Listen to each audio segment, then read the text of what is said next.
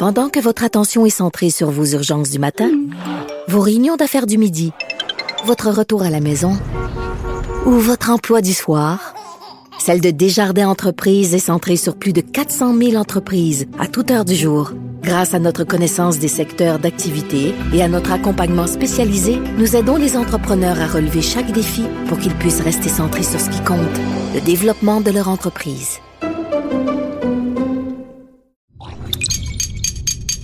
Cube Radio.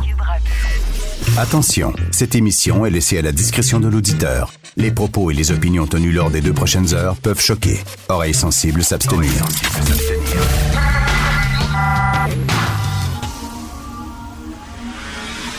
Martino. Richard Martineau. Politiquement incorrect.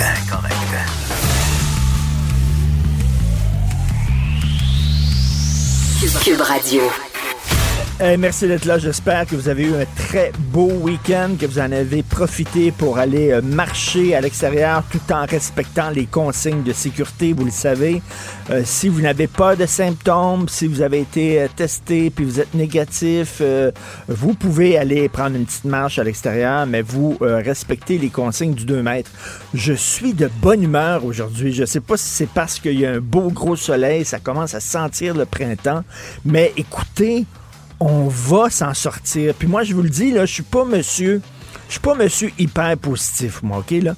Je me réveille pas le matin avec un gros smile dans face, en chantant des petites chansons, puis tout ça. Je suis quelqu'un d'assez réaliste, d'assez lucide, puis je suis toujours en train de me préparer pour le pire, OK? Tout le temps, là. Fait que ces temps-ci, là, j'étais en montagne russe, j'étais des fois maussade, j'étais des fois déprimé et tout ça. Mais là, je vous le dis, je lis beaucoup là-dessus, hein, comme tous les, les journalistes, on est là-dessus. Je lis beaucoup euh, des journaux ici, euh, québécois, canadiens, américains, européens. Ça regarde mieux. Ça va mieux. Regardez le devoir aujourd'hui, euh, le cahier euh, 2. La pression s'atténue sur le vieux continent. Les signes avant-coureurs d'une amélioration sur le front de la pandémie sont apparus dimanche en Europe. Là, ça commence à baisser en Europe. Est-ce que ça veut dire que c'est un, un mouvement de fond? Je ne le sais pas. Est-ce que ça veut dire que vraiment ils sont passés à travers la tempête? Je le sais pas. Est-ce que ça veut dire que le pire est derrière eux? Je le sais pas, mais ça regarde bien.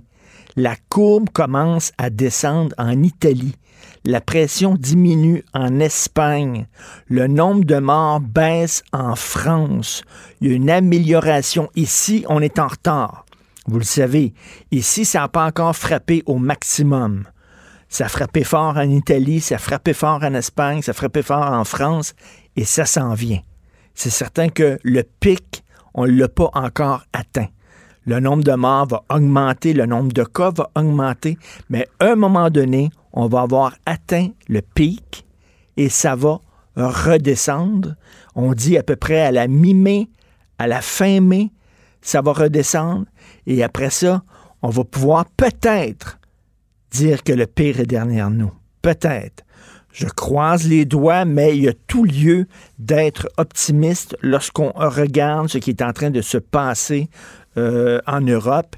Et euh, je ne dis pas que c'est la lumière au bout du tunnel, mais je pense qu'on a toutes les raisons d'être optimiste. Acheter local, pourquoi pas? Pourquoi pas? On est trop dépendant des économies étrangères. Regarde, J'en parle souvent avec mon ami Master Bugarici, vous savez, qui est un designer, fait des vêtements, et lui, ça fait c'est un combat. D'ailleurs, il va être à l'émission demain probablement.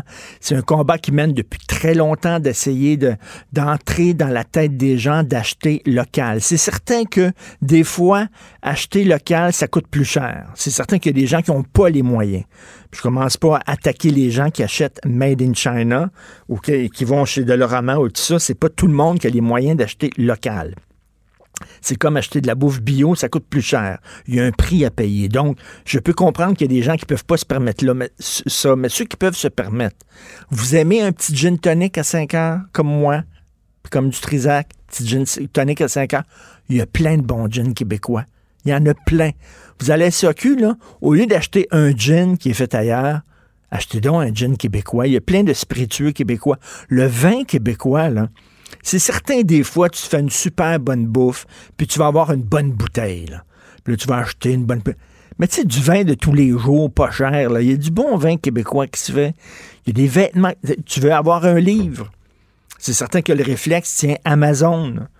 Mais vous savez que, euh, je sais pas, Renaud euh, il y a certainement euh, une offre de commande en ligne, Archambault, des petites librairies locales aussi qui ont pris le virage en ligne. Regardez ça, prenez rien que de, prendre le réflexe d'acheter local.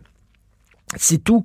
Parce que si tu achètes des vêtements pas chers, made in China, OK, ils sont pas chers. Pourquoi? Parce que les gens en Chine sont pas très bien payés.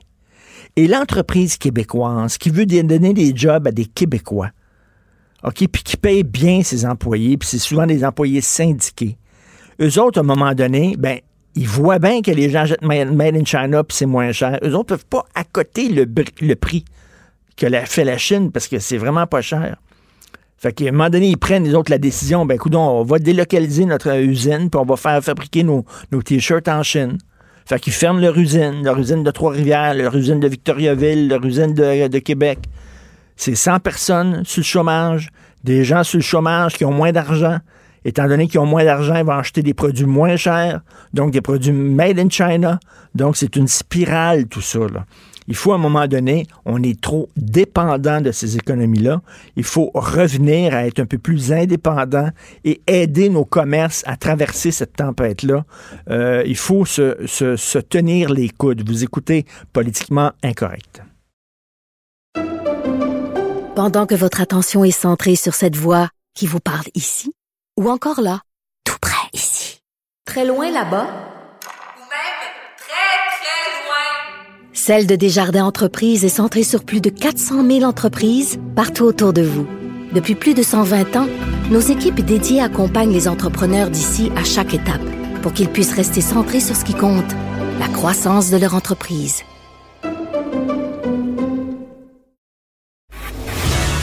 Martineau et l'actualité, c'est comme le yin et le yang.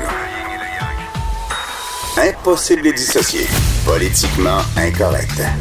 Alors, vous le savez, euh, tous les jours, on parle d'économie. Euh, euh, aujourd'hui, avec Michel Girard, chroniqueur à la section argent du Journal de Montréal, Journal de Québec. Salut, Michel. Bonjour, Richard. Écoute, donc, le gouvernement qui a lancé cette campagne-là d'achat local, écoute, est-ce que c'est c'est surtout symbolique ou ça peut vraiment faire une différence? Ben moi, à vrai dire, contrairement à, certains économistes qui trouvent que c'est un geste symbolique, hein, euh, mm. moi je pense que je crois que c'est plus euh, que symbolique parce que quand tu, tu parles euh, avec des gens de ton entourage, parce qu'on peut pas sortir là, mais mais mm. mais tu feras le test et puis tu vas t'apercevoir que les gens ont comme vraiment le goût ah maintenant d'acheter des produits made in Quebec là, oui. fabriqués ici même là, autant que possible dans la mesure où, ils sont disponibles évidemment. Il y a vraiment, moi, je pense que euh, au sortir de, de, la fameuse crise que l'on vit actuellement euh, du COVID-19, je pense que le réflexe va être euh, c'est-tu québécois, ça, là? Mm, Et mm. puis, en tout cas, bref, euh, ça serait le moment idéal, de toute façon, pour se lancer dans, dans la production euh, euh, de produits qu'on qu'on importe massivement. Et puis, je pense qu'on c'est un nouveau mouvement. moi, moi, en tout cas, j'y crois. mais mais, mais il y a un prix, il y a un prix à ça, Michel, quand même. Acheter québécois, ça coûte un peu plus cher. Il y a des gens qui peuvent peut-être pas se le permettre. Là. Moi, je veux pas non plus culpabiliser les gens qui achètent made in China. Peut-être qu'ils n'ont pas, pas les moyens d'acheter québécois. Non, mais ce qui va arriver, c'est qu'en tout cas, ceux qui ont les moyens vont pouvoir le faire. Mm. Ils vont se faire plaisir de le faire. Et puis, à un moment donné, euh, c'est une question de production. Plus tu produis, évidemment, plus tu peux réduire tes coûts. Hein? C'est ça, ça, le principe. Donc, à ce moment-là, éventuellement, les gens, les produits vont devenir de plus en plus euh, accessibles. Euh, Edgar, moi, je crois, en tout cas, là, euh, qu'il y a un mouvement dans, dans ce sens-là. De toute façon, on ne peut pas être perdant parce qu'on ne pourra que gagner. Puis je vais te dire, là, la leçon qu'on a, c'est que les importations que, que, de, produits, tout va très bien, n'est-ce pas, jusqu'au jour où tu frappes une crise. Ben quand oui. arrive une crise, puis que là, les produits en question sont essentiels, on parle évidemment de, de produits essentiels comme c'est le cas à l'heure actuelle avec euh, des, une tonne de produits pharmaceutiques et médicinaux. Là, tu te rends compte, ah, comme tout bonnement, on ferme les frontières, puis là, ben, on n'est plus intéressé à, à à, ta demande de répondre à, ta demande de, de, produits X, Y, Z. Regarde, ben on oui. vit. Donc, c'est une. Non, mais c'est mais, une leçon. Mais, mais, Michel, Michel, c'est quoi les produits qu'on importe trop et qu'on pourrait acheter plus local? C'est quoi les vêtements, la bouffe? Euh?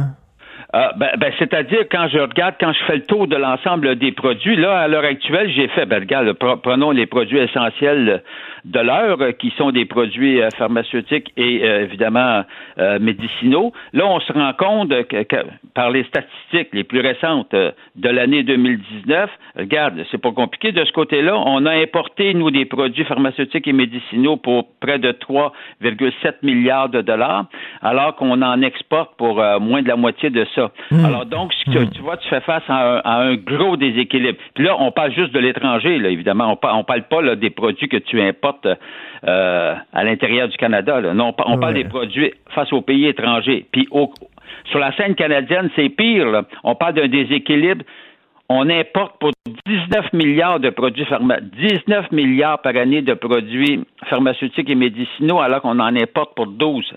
Tu vois, ça, c'est un secteur où on a un, grave problème. Hmm. Et moi, je suis persuadé qu'on doit avoir Regarde, on nous disait tout le temps qu'on était des champions, euh, qu'on était des champions dans le secteur pharmaceutique. Ah non, mais c'est ben vrai. Oui, ben oui. Euh, d'ailleurs, on donnait toutes sortes de programmes de subvention pour les aider pour que les laboratoires restent ici quand je constate les statistiques, je me rends compte, oh boy, c'est, c'est vrai, mais c'est partiellement vrai. Parce que si tu importes tant de, tant de produits, puis en plus, tu, tu, en, tu en exportes, parce qu'on en exporte pour près de 1,8 milliard, puis 12 milliards au niveau canadien. Donc, tu comprends-tu? Là, il y a un secteur là, que je pense qui, qui est essentiel ben à, développer, à consolider. Si tu es trop dépendant des pays étrangers, quand c'est le temps d'acheter, euh, d'acheter des produits pharmaceutiques qui viennent de l'étranger, ben, les Américains arrivent avec leur dollar fort, leur grosse économie, puis ils pensent la gratte. Non, mais c'est pire que ça. C'est même pas une question de. C'est plus qu'une question de dollar. Richard, on l'a vu. Il y a juste à ordonner aux entreprises euh, qui. Euh, on l'a vu avec 3M. Ben oui, ça c'est cœur. Hein, alors là, tu places des commandes pour importer des produits des États-Unis et puis on te fait bloquer. Ça, c'est incroyable. Par, par, ordre gouvernemental. Mais non, mais regarde, c'est pas compliqué, là. Mais dis-toi, c'est vrai avec les États-Unis, mais comme c'est vrai sans doute avec les pays de, de, l'Europe, comme c'est vrai avec les pays de l'Asie, regarde, les produits qu'ils produisent, si, si, si sont en surplus, ils vont se faire un plaisir de te les envoyer parce qu'ils font de l'argent avec toi. Mais s'ils ont eux-mêmes, s'ils sont serrés, ils, ils pensent à eux-mêmes euh, d'abord. Et, c'est le cas, c'est vraiment le problème que, l'on vit. Mais là, tu peux, tu peux lancer ça, là, tu peux l'étendre à un paquet de, un paquet de produits. Euh, écoute, euh, tu as, juste à voir, tu prends, c'est parce qu'il y en a à peu près 1000, 1500 hmm. produits là qu'on importe puis puis qu'on exporte. Alors, puis aussi face aux produits avec qui tu fais affaire, regarde, tu as des énormes déséquilibres. Si je prends juste, euh, bon, on sait nous notre principal partenaire commercial avec qui on fait en passant de l'argent. Euh, c'est les, Américains. Mais le problème, c'est que je suis bien d'accord qu'on exporte davantage qu'on importe avec les Américains, mais ça dépend quel produit, comprends-tu? Puis là, quand tu arrives à des crises, c'est des produits essentiels. Donc, si tu es capable de développer toi-même ces secteurs-là, comme le veut, euh, le souhaite euh, François Legault, ben tant mieux. Je te dis pas que tu vas régler ton problème mmh. entièrement, mais ne serait-ce que partiellement, déjà, ce sera un pas. Déjà, ça sera un pas. Le message, non, mais le message qu'il lance, c'est que on est mieux d'être servi par soi-même qu'en comptant sur les étrangers. Ben, tout à fait. Puis, ne pas être dépendant de ces étrangers-là. Écoute, ben, Le moins possible, on peut pas. Regarde, on peut pas s'autosuffire, tu sais. Euh, mais, mais, mais la question, c'est que plus on va permettre à nos entreprises de développer des produits au niveau manufacturier, de, d'augmenter nos productions. Bon, dans des bonnes périodes, on exporte, puis, quand arrivera le moment des difficiles, ben, tu, tu, regardes tes lots. Écoute, on fait comme, les, autres les autres pays font. Ben oui. Écoute, en terminant, il nous reste deux minutes. Tu veux, euh, tu es en mode solution aussi depuis quelque temps. Tu proposes toujours des solutions intéressantes au gouvernement Trudeau. Là, il y en a un concernant les REER. Ben oui, mais concernant, c'est parce que quand tu arrives à, à dans ta 71e année, tu es obligé de décaisser tes REER. Tu peux les encaisser puis payer ta, ça va faire plaisir au gouvernement de payer de l'impôt totalement, ou bien tu les transfères, tu transfères tes RIER, par exemple, dans un FES, qu'on appelle un, un, un, un, fonds enregistré de revenus de retraite. Et là, le, le faire en question, ben, euh, c'est que tu dois retirer une somme minimale par année. Tu n'as pas le choix. Ça commence à 6% près de 6% puis ça se rend jusqu'à 20 quand tu arrives à 95 ans par année. Le problème que l'on a en 2020, c'est à cause de la déconfiture boursière, ce qui fait que les gens sont condamnés à, à liquider des, actions à prix, évidemment, d'escompte. À l'heure actuelle, on voit bien, la bourse est en, est en net recul. Alors donc, tu forces les gens à décaisser, comprends-tu, puis à liquider des actions euh, à vil prix, euh, alors que alors qu'idéalement, moi je dis, pour ceux qui n'ont pas besoin d'aller piger dans leur fer, pourquoi le gouvernement, parce que ce n'est que du report, ne, ne permet pas d'annuler complètement pour l'année 2020 ben le retrait minimum que tu dois faire? Alors, et de toute façon, le gouvernement va se reprendre parce qu'il regarde, un jour ou l'autre, tu es obligé, de, comprends-tu, de payer l'impôt sur, sur, tous tes REER. Bon, alors, tu n'as pas le choix. Euh, euh, ta mort. Bon qu'on souhaite le plus tard possible. Et surtout pas dans le cadre de la non, COVID-19. non, certainement pas. Mais écoute, une solution qui ne coûte rien au gouvernement en plus. Encore, c'est ça. de soulager les gens de 71 ans et plus. Ben, c'est une excellente idée. Tu arrives avec plein de solutions comme ça qui coûtent rien. Écoute, il faut ben, développer, il faut développer quand même le réflexe, acheter local. Je disais, là, je, parlais de, tu sais, les gens aiment ça prendre un petit gin tonic. Là. Ben là, il y a plein de gins qui sont faits au Québec. C'est super bon. Non, non, mais tu sais, il y, a plein de prendre le réflexe. au lieu d'utiliser Amazon pour faire venir un livre, ben tu sais, fais-toi venir un livre par Renaud par Archambault, par euh, ta, ben oui, c'est ça. Pas, moi, j'ai hâte au jour où on va mettre en place notre propre site Amazon québécois et non pas une filiale d'une certaine ouais grande société euh, Amazon. Fait ici, puis euh, ça, ça donnera ben le choix aux gens. Mais chez nous, Richard. Ben oui, ben oui, puis créer des jobs ici. Merci beaucoup, euh, Michel. Merci. On continue à te lire. Michel Gérard, chroniqueur à la section argent du Journal de Montréal, le Journal de Québec. Quand on achète local, on protège des jobs. Ici, on fait rouler l'économie. Il me semble que ça a plein de bon sens. Politiquement incorrect. À Cube Radio et sur LCN, le commentaire de Richard Martineau avec Jean-François Guérin. Cube Radio.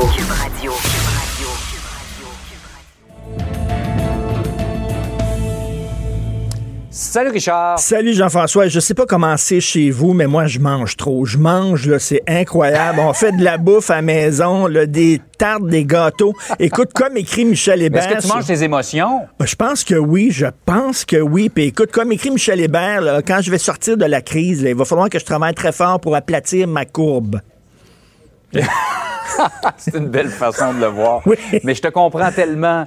Je fais du sport, j'essaie de compenser, mais je mange pas mal aussi. Euh, incroyable. Oui, oui. Je pense qu'on va tous sortir de là en pesant 350 livres de cette crise-là faut que ça finisse au plus vite, c'est le cas de le dire. Euh, on va parler de la question des masques, Richard. Ça fait longtemps que les autorités médicales nous disent qu'on va avoir besoin de masques en, en cas d'une éventuelle pandémie. Ben, on est dedans puis on en manque. Ben oui, justement. Ben, je parlais de Michel Hébert. Il a écrit un blog là-dessus puis il nous rappelle à quel point, au fil des années, on, nous disait, les autorités nous disaient, c'est important de fabriquer des masques. Alors, il nous rappelle qu'en 2003, quand même, ça fait un bon bout de temps, le 17 en 2003, les autorités, après l'épidémie de SRAS, les autorités canadiennes et québécoises ont dit qu'il fallait se défaire de la dépendance des fabricants américains de masques, des fabricants européens. Il fallait fabriquer nos masques nous-mêmes. Il y a 17 ans. En 2007, euh, on a demandé euh, au secteur privé de s'assurer qu'en cas de pandémie, que les gens puissent, la population puisse avoir accès facilement à des masques. Donc, ça fait longtemps qu'on fait ça. On n'a pas pris le virage, mais écoute, on n'est pas tout seul. Lorsqu'on se compare, on se console. En France, par exemple, ils avaient une entreprise en France, en Bretagne, qui fabriquait des millions de masques par année. Or, il y a quelques années, cette entreprise-là appartenait à un gros groupe. Le groupe a décidé de délocaliser l'entreprise pour aller en Tunisie parce que ça coûtait moins cher de fabriquer les masques.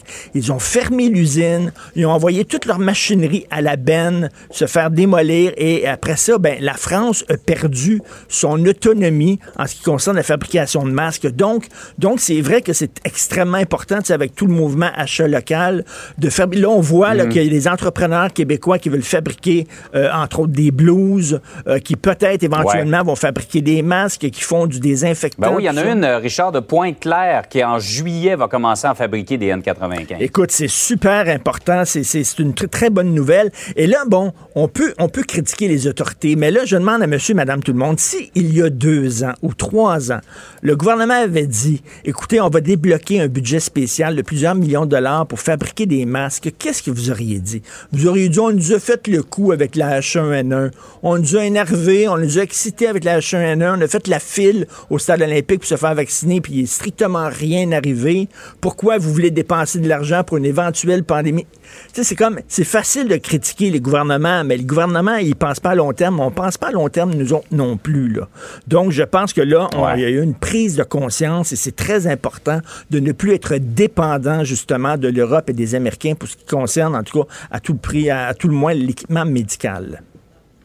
Oui, et euh, l'autosuffisance, ça, va être le thème hein, au retour de cette crise-là. Autant en matériel médical que même en alimentation, il va falloir de plus en plus, et le premier ministre l'a évoqué en fin de semaine, Acheter être capable de produire le maximum ben, de choses Justement, parce que si jamais, ça, ça, crée de l'emploi au Québec, bien sûr, mais si jamais les, frontières sont fermées en cause d'une crise, ben, on est capable de se suffire à nous-mêmes.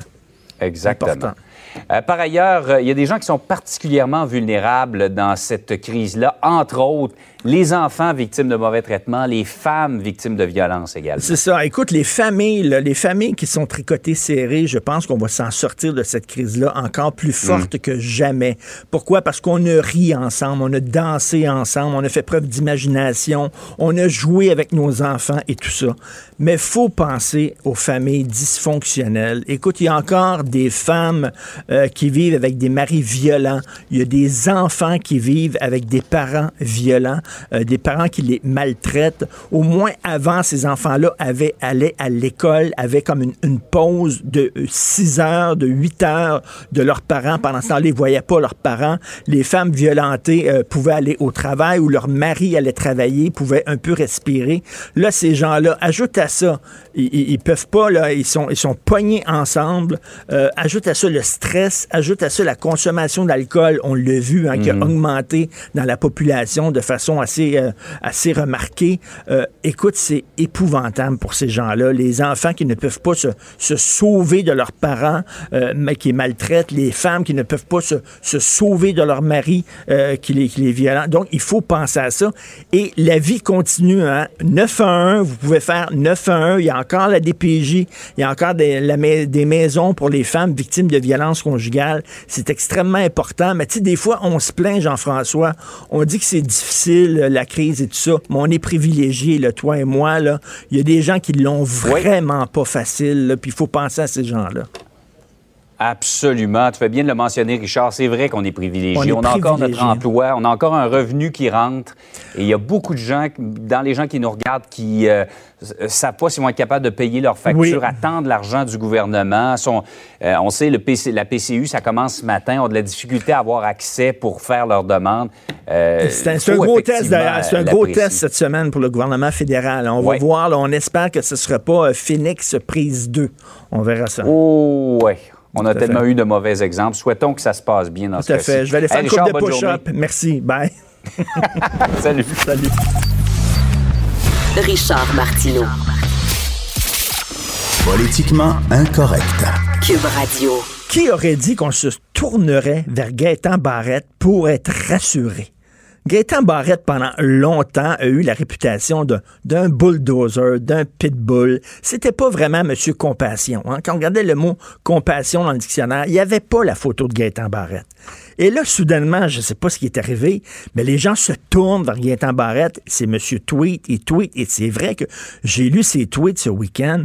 Et il me fait du bien. Il me donnait, il me donnait espoir. Il était avec nous, docteur Gaétan Barrette, député de la Pinière, ex-ministre de la Santé. Bonjour, Monsieur Barrette. Bonjour. Qu'est-ce qui s'est passé avec vous? Est-ce que vous vous êtes révélé, euh, on, découvre un nouveau Gaétan Barrette à travers cette crise? Ben, c'est le contraire. Vous vous poser la question, pourquoi vous ne l'avez pas vu avant? Parce qu'il était bien caché, M. Barrette. Mais c'est certain que, bon, vous étiez là en train de faire un changement dans le système de santé. C'est certain que vous deviez euh, euh, mettre votre point sur la table. On a connu le Gaétan Barrette batailleur. Là, on, on a le Gaétan Barrette, je sais pas, cheerleader. Ben, écoutez, euh, je veux pas faire de politique, là. Je pense que c'est pas le temps de faire ça. Mais le système de manière qui est en ligne actuellement, c'est, plus simple aussi là, de, de, de le diriger, là, parce que toutes les choses sont ordonnées maintenant. Là, je suis cheerleader. Ça me fait plaisir, cheerleader. C'est correct, j'aime, Mais je- m'imagine pas en uniforme de cheerleader, là, on va dire ça comme ça. Là. Avec Mais, les pom-pom euh, girls et tout, là. Mais, mais, Ouais, ça. Monsieur Barrette, là, je, je lisais vos tweets et effectivement, pour vrai, mais sérieusement, euh, euh, j'ai tendance à être assez pessimiste dans la vie. Puis euh, je sais pas, je, je- vous m'avez vous m'avez donné euh, des, des- raisons d'espérer. Est-ce que est-ce que c'est une c'est une mission que vous êtes donnée en disant je vais rien qu'être positif, je vais rien qu'être sur, le positif, je vais cacher tout ce qui est négatif ou euh, non, il y, a, vraiment des raisons euh, concrètes et sérieuses d'espérer que la, fin de la crise s'en vient. Moi, vous savez, euh, ma façon de fonctionner est, est toujours la transparence le plus possible. J'ai toujours cru que quand les gens, on leur expliquait bien les choses, ils comprenaient et je ne euh, j'ai pas de lunettes roses, je ne dors pas la pilule dans mes tweets, je dis les faits. Puis je le fais parce que, écoutez, là, moi, je suis député à la maison, là, je suis confiné euh, parce qu'on donne l'exemple, là, il faut le faire. Comme tout le monde, puis euh, et c'est vraiment ça. Mais alors, mon, mon, je comprends les gens. Vous savez, quand les gens vont chez le docteur, là, ils se font de, ils apprennent qu'ils ont un, un diagnostic de telle affaire. Hmm. Qu'est-ce qu'ils font le monde, là? Ils s'en vont à la maison, puis euh, ils se remontent sur Internet, ils appellent leur chum, ils appellent quelqu'un qui connaît quelqu'un qui connaît quelqu'un qui va leur parler de quelque chose, puis ils se font une tête. Alors, je me suis dit que sur Twitter, j'avais l'opportunité euh, d'envoyer des informations précises, réelles, factuelles, qui pouvaient aider à la compréhension des gens. Ça semble être apprécié, j'en suis content, mais c'est ça qui est l'idée.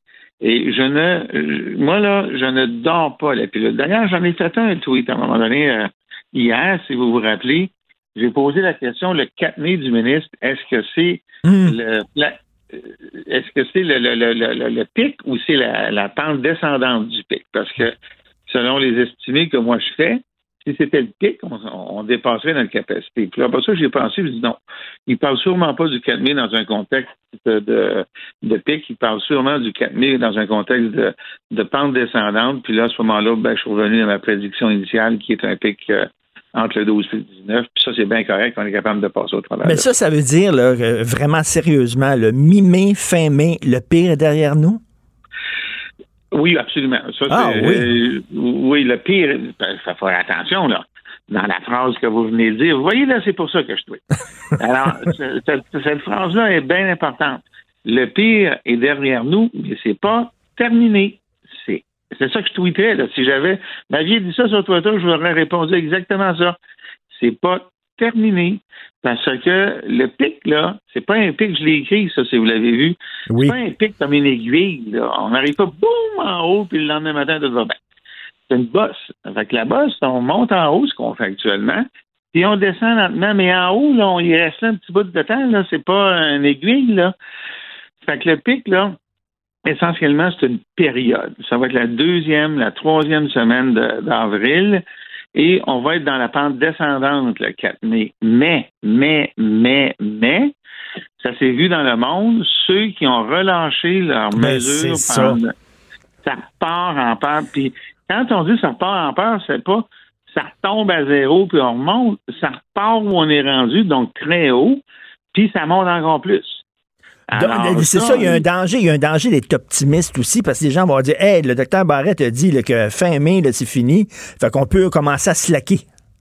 Exactement, c'est pour ça que je dis c'est pas fini tant que c'est pas fini, comme on dit. mais, mais la fin, elle va arriver, là. Mais c'est juste. Et là, moi, je suis optimiste. Les chiffres sont bons. Demain, à la présentation, ça va être bon, ça va être positif. Mais on ne peut pas relâcher les mesures tant que on n'est pas rendu en bas de la pente descendante. Puis ça, en français, ça veut dire que le gouvernement va faire le chemin à l'envers. Alors, euh, c'est quoi la, la, la, der- la première affaire qu'il a Hmm. faite? Ben, ça va être la dernière affaire qu'il va défaire. les écoles. On ne retournera pas à l'école. L'affaire la plus dure qu'il a faite, c'est fermer les entreprises. Ben, il va réouvrir les entreprises un petit peu progressivement en premier. Fait qu'attendons-nous pas à avoir des bars ouverts la première semaine de mai, là, ça n'arrivera pas, là. Et c'est hyper important de continuer les mesures dans cette période-là pour ne pas, puis là, pour une fois que ça s'applique pour de vrai, là, mettre de l'huile sur le feu. Ce feu-là, on ne le veut pas, là. On l'a contrôlé, c'est pas le temps d'en mettre. Je comprends qu'il ne faut pas être trop optimiste, mais en même temps, là, vous savez, là, il commence à faire beau, c'est le printemps, ça nous titille, ça nous titille, on a hâte de sortir en maudit. Ça, ça veut-tu dire qu'on va pouvoir peut-être passer l'été dehors? Ça se peut-tu? Ah, moi, je suis convaincu que oui, parce que, écoutez, je vais vous dire pourquoi d'ailleurs les, les, les, chances que euh, c'est un coronavirus, hein, celle-là, je pense que tout le monde l'a compris, là. mais la plupart des gens ne savent pas que le, le, virus de la grippe, un des virus de la grippe les plus habituels, c'est un coronavirus aussi. Et la aujourd'hui, en date d'aujourd'hui, la quasi-totalité, sinon la totalité des coronavirus sont saisonniers. Alors, saisonniers, ça veut dire qu'ils ralentissent au printemps et à l'été. C'est pour ça qu'il n'y a pas ces grippes-là en été. Alors, normalement, cet été, on est dans une phase euh, d'accalmie, de faible activité du virus. Et oui, l'été prochain, on va faire des barbecues. Puis, euh, ah, oui. on, va aller à Oceaga. C'est ça à, quoi je m'attends, personnellement. Bon, je vous dis tout de suite, j'y vais pas à Oceaga. mais, mais, je m'attends, là, je m'attends. Peut-être qu'ils vont dire autre chose. Là, là, je fais de la du Jojo Savarisme. Ben oui. C'est pas la vérité que je vous dis là. Non, non, mais vous ne pouvez pas, savoir, savoir à quel point d'entendre ça, à quel point ça fait du bien.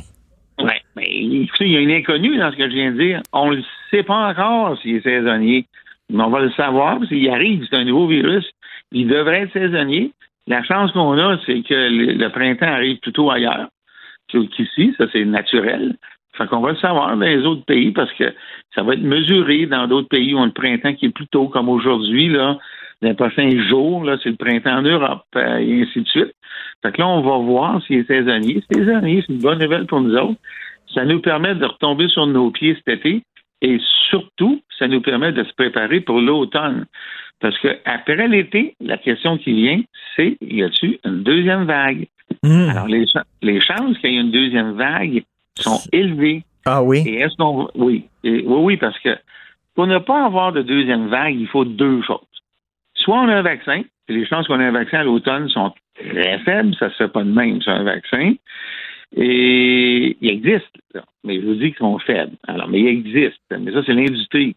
L'industrie, là, pas besoin, pas besoin de vous dire qu'ils sont à la vitesse de grand V. Alors, pour des raisons commerciales, vous allez me dire, mais c'est pas grave. Des fois, les raisons commerciales sont humainement bénéfiques. Alors, ça, c'est le cas actuellement. Alors, s'il arrivait un vaccin d'ici l'automne, alléluia, là, on vaccine tout le monde, on fait comme la H1N1, hmm. on ouvre des écoles, puis on se vaccine, puis c'est fini. S'il n'y en a pas, l'autre façon de l'arrêter, c'est ce qu'on appelle l'immunité de masse. Et ça, on va la connaître seulement dans l'été quand on va tester la population de façon aléatoire pour voir si on a développé des anticorps. C'est qu'il y a encore des inconnus. Hmm. Puis là, c'est comme on dit, euh, qu'on disait dans l'ancien temps, dans la télévision, euh, continuez à syntoniser euh, votre poste habituel, stay tuned, parce que ça va changer encore toutes les semaines. Je, incluant pendant l'été. Monsieur Barrette, euh, mettons, vous êtes le ministre euh, de, la, Santé ou premier ministre. Vous êtes premier ministre actuellement dans la, dans la crise.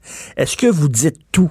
Est-ce que vous faites preuve de transparence? Est-ce que vous dites tout à la population ou vous cachez des affaires pour pas créer la panique? Oui, OK. Ben, ça, là, c'est facile de répondre à cette question-là.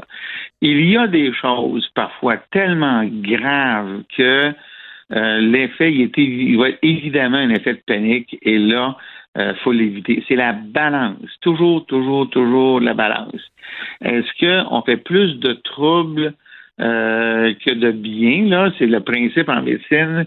Hmm. Le mieux est l'ennemi du bien. Ça, écoutez, vous savez le nombre de fois en médecine où c'est arrivé, là. Ce dicton-là en médecine n'existe pas par hasard, c'est parce que c'est vrai. Alors arrive un moment donné, là, où si on a une. Vous savez, quand on a une information terrible comme ça, ça, veut dire qu'elle est inévitable. si c'est inévitable, là, ça vaut la peine de faire, euh, de faire paniquer le monde avant le temps? Alors, Mhm. à votre question, dans la situation actuelle, moi, je suis plus du côté de la transparence que du côté de la non-transparence, mais la transparence bien faite.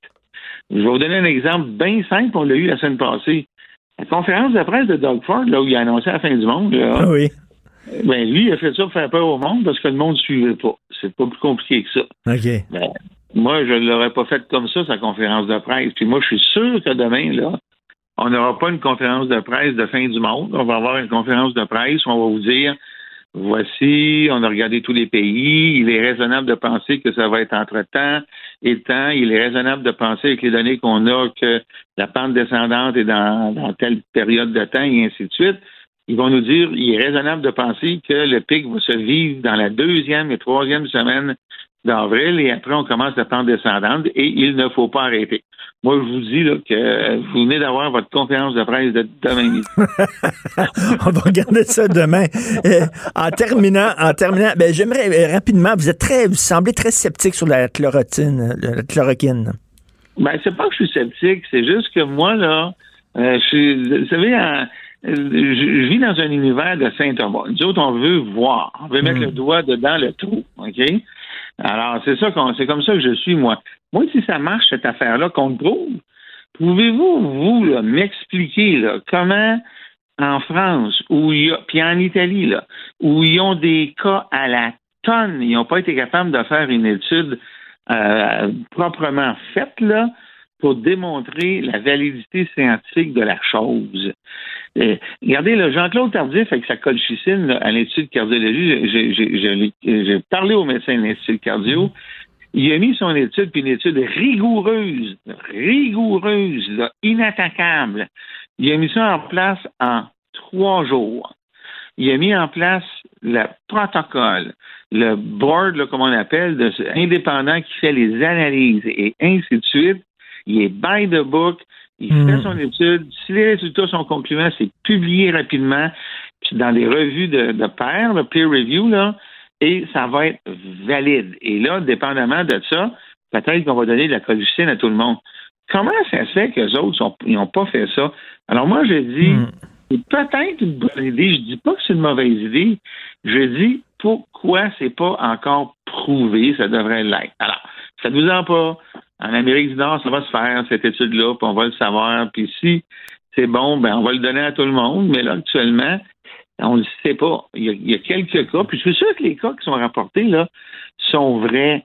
Mais c'est le principe en science, c'est l'équivalent en science de l'hirondelle qui ne fait pas le printemps. Mhm. Trois Mhm. cas, c'est pas une étude à double insu de, de milliers de cas, là.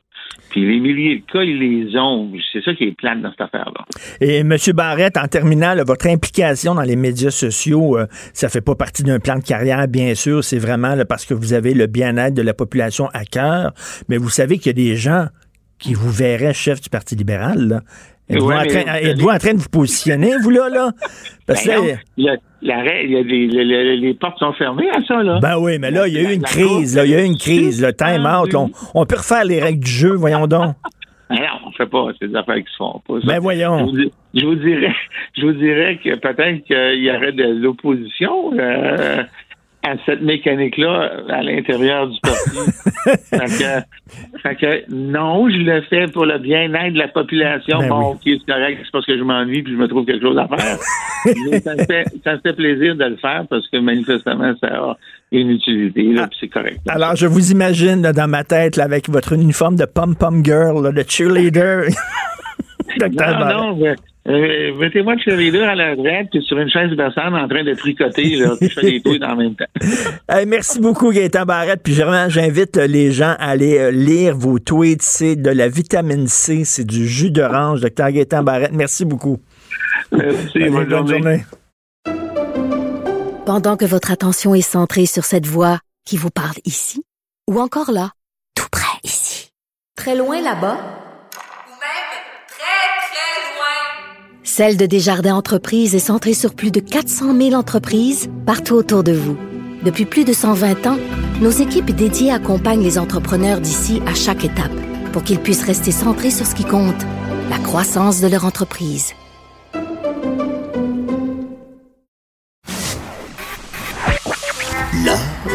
dans la manière. Non, c'est pas de la comédie. C'est politiquement incorrect avec Martineau. Gilles Proulx. Le où, quand, comment, qui, pourquoi ne s'applique pas sa ricanade? Parle, parle, parle, genre, genre, genre. Gilles Proulx. C'est ça qu'il manque tellement en matière de journalisme et d'information. Voici le commentaire de Gilles Proulx. Et Gilles, premièrement, joyeux anniversaire. Vous avez soufflé 80 chandelles ce week-end. Ah là là, 4 fois 20 ans, imagine-toi, 4 fois 20 ans, 20 ans, l'avenir est devant toi, avec tes dents, tes resplendissants. Et je fais des verres et je suis trop bête pour m'en apercevoir. Est-ce que vous trouvez, Gilles, que le temps passe trop vite? Beaucoup trop, beaucoup trop, beaucoup trop. De 20 à 40 ans, tu sais, quand tu vois quelque chose, tu as 20 ans, tu as entendu dire qu'un tel est mort à 40 ans. Déjà, nous autres, à 20 ans, on dit, ah, ben, il est, il est quand même vieux. C'est inimaginable. Quand tu es rendu là, ben, c'est sûr que les mois deviennent des semaines. Les semaines deviennent des jours. Et euh, écoutez, vous êtes quand même en forme, vous êtes en feu. Est-ce que vous euh, planifiez encore d'autres voyages une fois qu'on sera sorti de cette crise-là? Ah, ben, j'ai toujours mon crédit pour euh, les cinq terres en Italie. J'ai parlé Ah beaucoup oui. d'Italie, puis euh, j'en revenais pas. Puis les Italiens ont bien aimé ça que j'ai vanté leur pays, puis je disais qu'ils avaient des savants, puis ils étaient pour régler le problème. Mais les savants italiens n'ont pas été plus vite que les autres. Oui, j'avais réservé le, le festival de Calgary également, le, le rodéo, pour aller faire de la photo. Et tout ça, c'était payé, bâclé, mais ça va être remboursé. En tout cas, écoutez, c'est joyeux, joyeux Grèce anniversaire. Pour amener mon épouse en Grèce un de ces jours. Mais c'est un de mes rêves, ça. Ben, j'espère que euh, va s'en sortir. Euh, Gaétan Barrette, j'avais Gaétan Barrette tantôt, puis euh, il est très optimiste. Lui, il dit que cet été, on va se faire des barbecues à l'extérieur. C'est très bien. Barrett, il se révèle et on Oui. s'aperçoit que ce gars-là a jamais eu affaire à aller au Parti libéral. Je sais pas pourquoi, peut-être à cause d'un comté qu'on lui a offert, mais euh, il est pas à sa place. Il avait déjà été à la CAQ, il aurait dû rester là. Oui. Il serait un membre très utile avec la CAQ de par sa, son expérience et son, son dossier. Pensez-vous qu'il regrette d'avoir quitté Je la ne sais pas si foncièrement il le regrette pas parce qu'il s'aperçoit qu'il a affaire à un gouvernement qui veut le changement. Et euh, il l'avait. Moi, ce que j'ai aimé de Legault quand il a pris le pouvoir, à attacher vos trucs, attacher vos ceintures, ça va y aller par là. Et au bout d'un an, il est venu euh, au jour de l'an nous souhaiter une bonne année puis nous dire attendez-vous à ce que la deuxième année soit aussi tout essou- essoufflante. Et euh, avec ce qui est arrivé hier, moi je vais commettre une hérésie, mon cher Richard. Je n'ai jamais été aussi fier d'être québécois. Vous vous souvenez de cette phrase le soir d'un certain 15 novembre 76, Ben oui. prononcée par l'un de nos plus grands premiers ministres, René Lévesque. Eh bien, aujourd'hui, je répète que je suis tout aussi fier de François Legault, qui, en plus de prendre la crise au sérieux, d'être cité en exemple par les grandes agences, on voit qu'il s'occupe également du chapitre économique, à œuvrer à l'épanouissement encore une fois, et notamment de nos produits de chez nous. J'entendais des petits démagogues, ça a 20, 30 ans, ça connaît rien, ça citait, ouais, mais le nationalisme, moi, ça me fait peur, 1933. Ils savent Mais même oui. pas ce que c'est que la définition du nationalisme excessif de l'époque et le nationalisme affirmatif d'aujourd'hui. Alors, quand tu regardes Legault avec ses Fitzgibbon, puis euh, euh, Éric Girard, puis j'en oublie, Dubé, puis combien d'autres, Guilbeault, puis euh, je sais pas, moi, Jolin Barrette, euh, ça vaut autant que les Parizeau, les Godin, les Landry, les, les Lorrain et compagnie. Alors, ne comptons que sur nos propres moyens, comme disait la CSN à l'époque. C'est un peu ça qu'il vient nous dire. Et la dépendance envers laquelle euh, on doit se défaire, ben, il y a celle parmi celles qui pressent, là, le 3 milliards 600 millions d'importation de produits pharmaceutiques. Alors, moi, au contraire, je suis très fier de mon premier ministre, en tout cas. Écoutez, euh, pensez-vous justement euh, que le mot nation, un mot qui était euh, mal, mal interprété, mal vu, entre autres par, par les jeunes, là, qui associaient nationalisme à fermeture, à bon racisme, à xénophobie, pensez-vous que le mot nation va, va finalement re- reprendre ses lettres de noblesse après cette crise-là? Moi, je pense que ça va se redéfinir parce que le mot nation ressurgit également en Allemagne puis en France. Et puis au Portugal, puis on rappelle dans le concert mondial, c'est bien beau l'Europe unie, puis, puis euh, fraterniser l'Europe, mais ne plus avoir d'identité d'une région et d'une culture millénaire à l'autre, et avec la l'acuité du problème, ben ça nous oblige à nous réfugier auprès de ceux qui sont près de nous et qui nous connaissent en l'occurrence nos premiers ministres. On l'a vu avec la reine d'Angleterre hier, qui a fait un discours remarquable, Hein? avec des références justement à, à la guerre, pour rappeler que quand même, dans tout ça, il y avait la solidarité des peuples et de la nation elle-même qui est capable de rester joyeuse et de relever les défauts, les défis, ce qui fait d'elle une nation à part, distinctive, et pourquoi pas nous autres. Je sais, euh, Richard, de très bonnes sources que François Legault parle énormément avec Rob Ford, qu'on a vu comme un, gars qui détestait la nation mais aimait bien la sienne. On l'a vu. Mais ces gars-là sont capables de revirement dépendant des événements. Ils jasent énormément avec celui de l'Alberta également. Ne soyons pas étonnés si du jour au lendemain, après la crise, il faudra payer euh, parler de la redéfinition constitutionnelle, qu'après tout, c'est le Québec et l'Ontario qui ont créé la Confédération, qui est devenue une fédération et Ben, non une confédération. On se souvient, hein, en début de crise, là, euh, les, les premiers ministres provinciaux sont dit on n'a rien à attendre de Justin Trudeau, ça niaise trop. Nous autres, on va prendre les affaires en main. Comme si les, les provinces disaient regarde, le fédéral est tout croche. Nous autres, on va faire fonctionner le Canada. On rappelle que c'est les provinces qui ont créé le Canada. Ils ne le savent pas et ne le répètent pas suffisamment. C'est nous qui avons délégué au Canada. Puis Johnny McDonald en avait profité pour avoir encore un centralisme beaucoup plus fort, n'eût été que de, de Sir Georges-Étienne Cartier. On n'aurait pas hérité au moins d'une petite province, faut pas l'oublier. Vous voulez parler de Mme Minou? Madame Minou, oui, où sont donc nos Madame Minou, nos Nostradamus du monde moderne? Qui n'ont rien vu venir? Comment se fait-il qu'en janvier, quand ils ont publié des livres qu'on achète pour euh, se contenter d'une lecture absolument vide de sens, comment ça se fait qu'ils n'ont pas parlé des ides de mars? Euh, Madame Minou, les Madame Minou de ce monde n'avaient pas vu pour le mois de mars-avril que, mais par contre, elle avait vu que Michel Richard se présenterait devant un tribunal, encore une fois devant un juge, et qu'elle nous annoncerait dans un magazine ou un autre qu'elle est tombée amoureuse de son nouveau chat, il n'y a pas de doute. Ça, les Madame Minou de ce monde nous avaient aussi prédit qu'un comique, un dénommé Nantel, euh, songerait à devenir premier ministre tout en changeant le drapeau du Québec et en améliorant le sort des Anglo-Québécois malmenés. Euh, ils avaient bien parlé, peut-être, ces astrologues, ces Nostradamus modernes, de la bière Corona. Mais euh, pendant euh, ce temps-là, nos mêmes Nostradamus modernes n'avaient rien vu pour le mois de mars-avril à l'effet que la boule de terre cesserait de tourner à un rythme infernal et que nous ne verrions pas le fond du baril. Les Madame Minou, ça me fait penser, les gars qui écrivent euh, des livres, comment devenir millionnaire en deux mois. Puis là, euh, tu regardes, tu vas voir leur bureau, là, leur maison d'édition, ils ont publié ça, là, puis c'est comme dans un deux et demi, dans un dans un demi sous-sol, dans un deux et demi, le gars, il, il a un vieux char tout trouillé, mais il, il, il écrit un livre comment devenir millionnaire, lui. Oui, puis on doit des grandes entrevues de fond. Ils sont même pas à se payer une bonne ville. en tout cas, ben, bon 80e, mais c'est bizarre de dire ça, 80. On dira pas joyeux anniversaire, point final.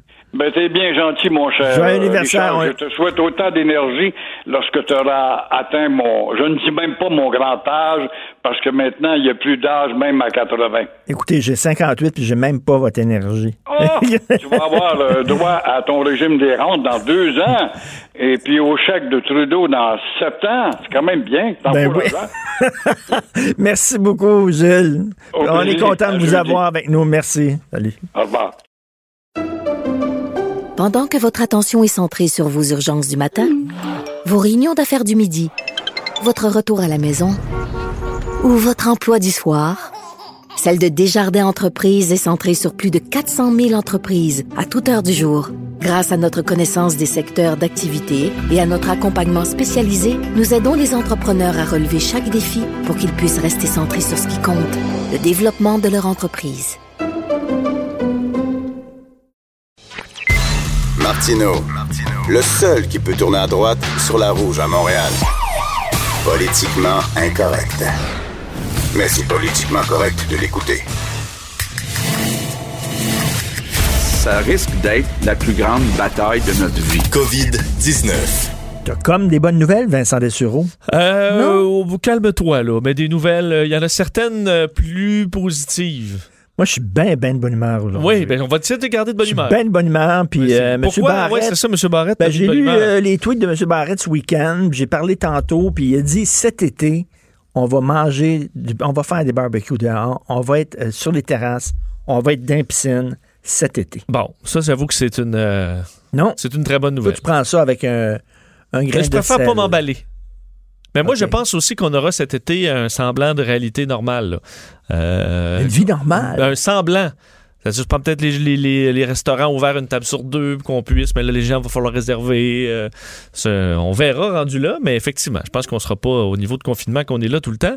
Parce qu'à un moment donné, ça va faire effet. C'est peut-être qu'on commence à voir euh, dans certains pays du monde. Je vais t'en parler tantôt. OK, parfait. Donc, euh, inscription à la prestation canadienne d'urgence qui commence aujourd'hui. C'est le grand test pour Justin Trudeau cette semaine. Oui, rappelez que c'est en ligne euh, maintenant, donc l'inscription à la prestation canadienne d'urgence, donc PCU, là, le fameux 2000 dollars par mois, euh, qui, euh, ben, qui est en ligne.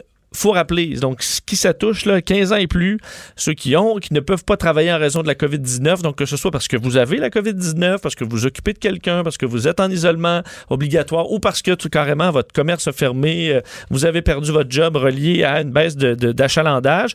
Alors, tout ce monde-là, c'est pour la prestation canadienne d'urgence. Alors, sur le site canada.ca, euh, vous allez avoir, c'est la première chose qui apparaît là, sur le site, vous allez pouvoir vous inscrire. Aujourd'hui, les, pour, et pour les lundis qui viennent, seulement les gens nés en janvier, février et mars. Alors, ça touche seulement ceux-là aujourd'hui. Demain, avril, mai, juin, mercredi, juillet ou septembre, et jeudi, octobre, novembre, décembre. Il n'y a pas planté jusqu'à maintenant? Non. Ça semble bien fonctionner pour l'instant. Alors, vous pouvez vous y rendre si vous avez besoin de vous euh, inscrire dès maintenant. Parce que le, le, le, le- le truc bleu, là, le, panier bleu. le panier bleu, ça a planté? Oui, mais là, euh, je, pense que c'est moins critique le panier bleu que la Ben oui, prestation ben canadienne oui, d'urgence qui est attendue par beaucoup de Canadiens. là. Les chiffres dans le monde, tu vois, là, j'ai un petit sourire dans la face, les chiffres dans le monde qui montrent un possible ralentissement de la pandémie. Oui, on va quand même se garder. euh, J'ai quand même mis le possible parce qu'on sait que il peut. c'est- pas uniforme le monde présentement. On peut voir un pays baisser, un autre qui recommence à monter en fou. Alors, euh, vous dire quand même que oui, on est à 1,2 million, enfin presque 1,3 million de cas présentement, 70 000 morts. Mais on voit que cette courbe-là de cas quotidiens, là, depuis à peu près trois jours, euh, c'est en baisse. Encore là, il faut voir les tendances sur le plus long terme. Il faut effectivement pas s'emballer. Mais on remarque qu'effectivement, en Espagne, par exemple, on est à 637 morts en 24 heures, ce qui est quand même énorme, mais c'est la quatrième journée de baisse consécutive. Euh, on voit ça. Et en Iran également, on voit une, on dit une baisse progressive et lente, mais une baisse tout de même. Alors peut-être une certaine stabilisation de cas. faut vraiment pas s'emballer non plus sur New York, mais New York, quand même, hier, ça fait deux jours qu'on est Ah oui. en retrait là, en termes de nombre de décès, même si c'est encore très élevé. Euh, le nombre d'admissions à l'hôpital aussi. Mais euh, Andrew Cuomo disait hier, encore là, c'est, est-ce que c'est juste un- une petite coche là, dans notre courbe? Là, le- les gens, faut pas qu'ils qu'ils relâchent euh, les consignes. C'est ça l'affaire. là. C'est quand on arrive avec des bonnes nouvelles, les gens vont dire Ah, là, on peut se slacker. Ben surtout, en fait, ce que ça montre, c'est parce que la- la- la- la- l'isolement là, collectif, Ça fonctionne. Ça fonctionne. Parce qu'il n'y a pas d'autre raison pourquoi c'est en baisse, là, la, pandémie. Il n'y a pas de il y a pas de vaccins, il n'y a pas de nouveaux médicaments qui ont été approuvés encore. La seule raison pourquoi ça se plafonne, c'est en raison de la distanciation sociale que. C'est pour ça que tu dis, toi, 3,9 si on, mi- se- si on se met à sortir cet été, ben là, ça, ça, va on- recommencer. on aurait- je trouve qu'il ne faut pas s'emballer dans la mesure où, une fois qu'on a atteint cette fa- ce fameux pic, c'est pas réglé, là. faut quand même se, se rappeler ça. On pourra peut-être tranquillement rouvrir certaines choses euh, à suivre. Pour le Canada, te rappeler 15 000 cas, 280 décès. Il faudra voir la- le, le point de presse aujourd'hui, toujours 11h15, Justin Trudeau, et 13h pour euh, François Legault, voir euh, le bilan du jour. Comme disait Yogi Berra, l'ancien entraîneur, Oui. c'est pas fini tant que la grosse n'a pas chanté. Voilà. C'est ça ça? oui, Oui. it ain't over till, the fat lady sings. Ah, c'est vrai, oui, bon. Parce que à l'opéra, il y a tout le temps comme Oui, the le fat grand, lady euh, euh, arrive, elle chante là. Il dit c'est pas fini tant que la grosse n'a pas chanté. Bon, mais tu vois, elle n'a pas chanté encore. Elle fait peut-être ses vocalises, par contre. Les marchés se dirigent vers une forte hausse aujourd'hui. Oui, justement, à cause de ça, des signes possiblement encourageants. Ça en prend pas beaucoup, on dirait, ces jours-ci, pour euh, que les marchés voient tout d'un bon oeil. là. Dès qu'on voit un petit signe un peu qui va, où ça va bien. Euh, les marchés asiatiques et européens en forte hausse aujourd'hui, 2, 3, 4% et le marché avant l'ouverture qui ouvre dans une vingtaine de minutes pour le marché nord-américain, euh, ça se dirige vers une hausse à peu près similaire, alors qu'on euh, croyait que les pays exportateurs de pétrole allaient s'entendre avec l'Arabie saoudite sur le prix de l'essence, parce qu'on sait que euh, il y a une guerre de prix là, lancée par l'Arabie saoudite. Oui. Il devait y avoir une réunion qui a été repoussée pour possiblement s'entendre, repoussée à jeudi. Euh, donc ça, c'est une moins bonne nouvelle, mais on s'attend à ce que jeudi, il y a peut-être un règlement dans cette affaire-là, ce qui aiderait grandement le Canada, parce qu'on sait que cette guerre de prix a carrément tué le marché du, euh, du, du pétrole canadien. Alors, il faudra voir vers la fin de la semaine, il pourrait y avoir des bonnes nouvelles économiques s'il y a entente des pays exportateurs de pétrole avec euh, l'Arabie saoudite. Parlant de l'Ouest canadien, une victime dans la vingtaine en Alberta. Oui, dans les. Parce que je te dis, tout, tout est vraiment pas rose, là, encore. Et triste nouvelle, une femme dans la vingtaine euh, morte de la COVID-19 euh, en Alberta. C'est donc la plus jeune victime euh, de cette pandémie au pays. Elle vivait à Edmonton. Ça a été confirmé par la santé euh, publique en Alberta. Donc, on ne connaît pas son âge exact. On sait qu'elle est dans la vingtaine. On ne sait pas si elle avait des problèmes de santé sous-jacents. Donc, on c'est pas clair pour l'instant, même selon les, les- les- les médecins qui s'occupaient de ce, de ce dossier-là. Euh, on disait là, que ça rappelle quand même que les jeunes ne sont pas invulnérables face à cette maladie-là. Quoi, en France, une petite fille de 12 ans aussi. Oui, 12 ans, un bébé euh, également aux États-Unis. Euh, une victime de la victime, donc, qui est la troisième personne de moins de 40 ans à mourir au Canada. On s'entend trois, là. C'est pas, euh, pas un très lourd bilan, mais c'est quand même un rappel. Un homme de 34 ans en Alberta et un autre dans la trentaine au Québec qui était décédé de la COVID-19. Alors, c'est la, la- la victime la plus jeune jusqu'à Donc, maintenant. la jeunesse ne vous protège pas, là, c'est pas un vaccin. Non. Un premier constat relatif au confinement à Saguenay. Oui, et là, on arrive peut-être dans les trois nouvelles, là, un la une à la suite de l'autre, sur les. Je sais pas ce que toi, c'est les tatas, les tapons? Les tapons. Bon, ça, chacun a son mot un peu. Les Euh, taouins, les taouins, les tapons. les- Bon, parce que là, euh, à Les Saguenay, premier, euh, première amende reliée au confinement. Euh, L'histoire, c'est un homme de Saint-Jérôme qui, a décidé de partir en- au Saguenay en fin de semaine pour euh, visiter. Pourquoi pas? C'est- c'est tenté, lui. Oui, lui, c'est un, employé de Via Rail euh, qui est temporairement mis à pied. Alors, il a décidé de prendre le train pour se rendre à Saguenay pour un petit week-end comme ça de visite, alors que la région est fermée. On sait, on n'a pas le droit d'accéder à ces régions-là sans raison.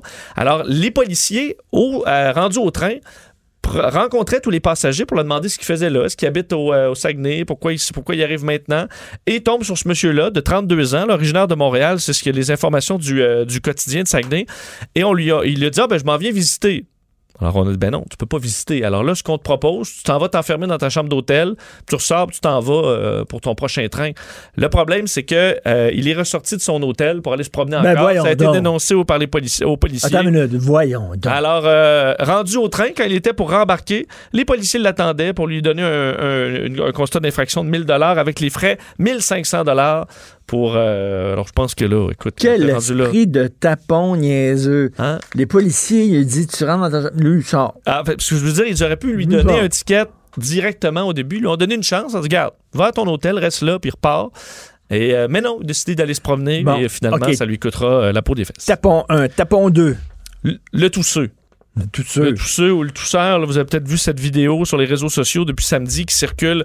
Un jeune homme qui prend le terminal d'un service au volant et qui tousse là, sur le terminal avant de, de donner le TPV pour payer, avant de le redonner à la, à, bon, à la personne responsable, alors que dans l'auto, ça rit là, et tout ça. Alors, un- une belle idée là, qui euh, mène ce jeune homme à perdre son travail. Finalement, c'est notre collègue Félix Séguin qui a appris, euh, qui, qui a appris cette Il a nouvelle. perdu son travail. Oui, il a perdu son travail. On ne sait pas exactement où il travaille. On sait que ça s'est passé à Québec, même si la vidéo était sur Spotted Repentigny, là, un- une page Facebook. La police de Repentigny qui a commencé l'enquête, ça s'est transféré à la Sûreté du Québec, qui a confirmé que c'était un événement à Québec. Alors, ça s'est rendu jusqu'à son employeur, qui l'a congédié.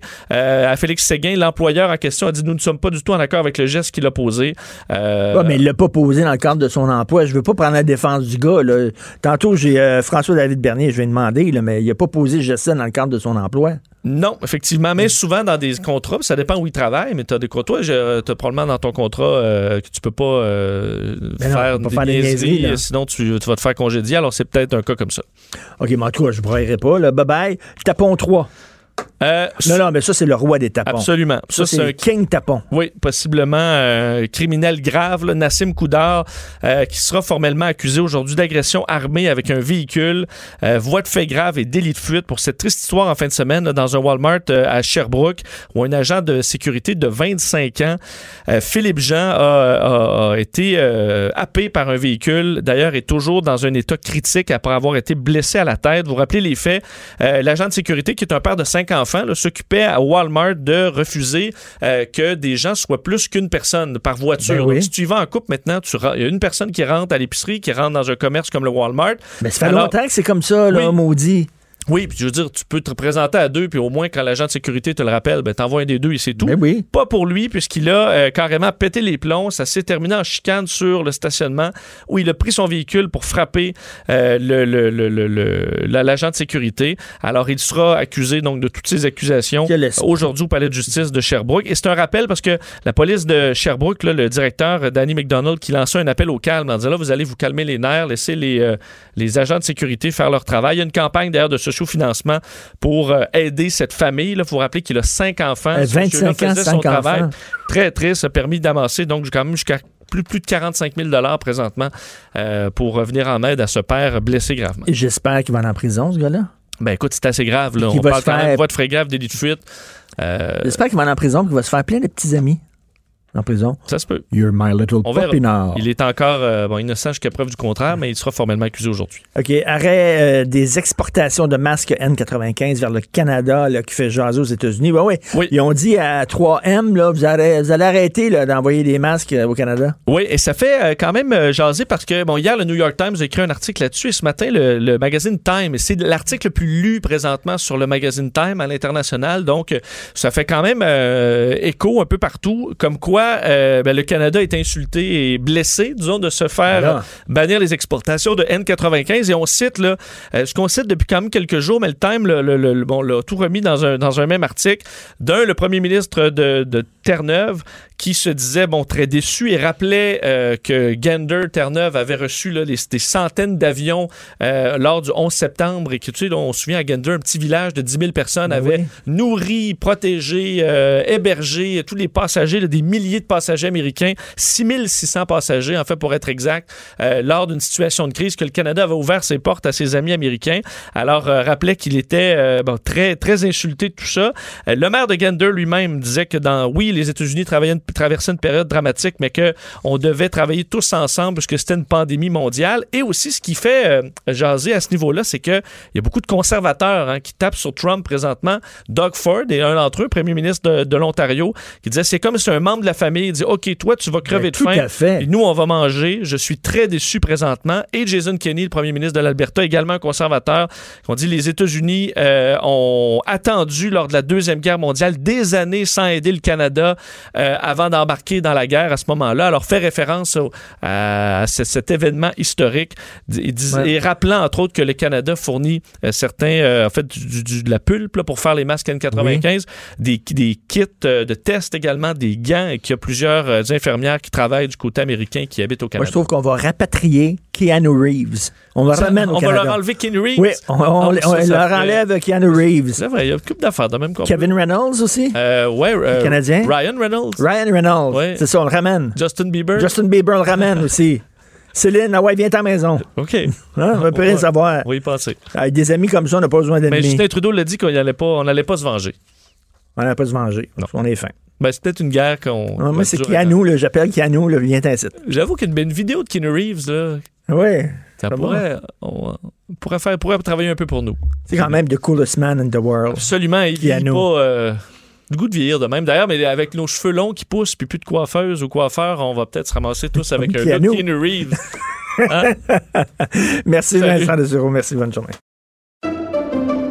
Pendant que votre attention est centrée sur cette voix qui vous parle ici, ou encore là, tout près ici, très loin là-bas, Ou même très, très loin. Celle de Desjardins Entreprises est centrée sur plus de 400 000 entreprises partout autour de vous. Depuis plus de 120 ans, nos équipes dédiées accompagnent les entrepreneurs d'ici à chaque étape pour qu'ils puissent rester centrés sur ce qui compte, la croissance de leur entreprise.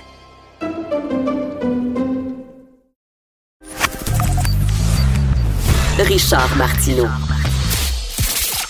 Politiquement incorrect.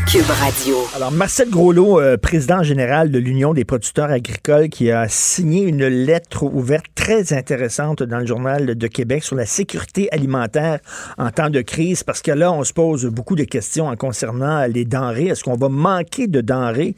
Euh, lorsqu'on sait qu'il y a des abattoirs euh, qui sont fermés, une usine de transformation de porc qui est fermée, les déplacements internationaux et intérieurs qui sont plus difficiles, le transport des marchandises qui est au ralenti. Est-ce qu'on va manquer de denrées alimentaires dans nos épiceries? Nous allons en parler avec M. Marcel Groslot. Bonjour, M. Groslot. Oui, bonjour, M. Martineau. Est-ce qu'il y, a- il y a lieu de s'inquiéter? Ben, moi, je crois qu'il y a lieu d'être prudent. C'est un peu le message que j'envoie à nos gouvernements, de ne pas prendre pour acquis que tout, tout va aller comme on, pour le mieux ou comme on croit. Euh, on a des indications là, actuellement de il y a des fluctuations importantes euh, dans la demande alimentaire qui créent des, des bris dans l'approvisionnement parce que vous avez vu euh, récemment, on- les producteurs de lait sont obligés de jeter du lait. euh, Ah, Ça, ça, ça, ça, ça nous fait mal au cœur à chaque fois quand on regarde oui, ça. hein? oui, à chaque fois, il y avait. Mais là, je veux l'expliquer rapidement. Il y avait Oui, oui. 35 de la production qui va dans le marché euh, hôtel, HRI, hôtels, restaurants euh, et euh, institutions.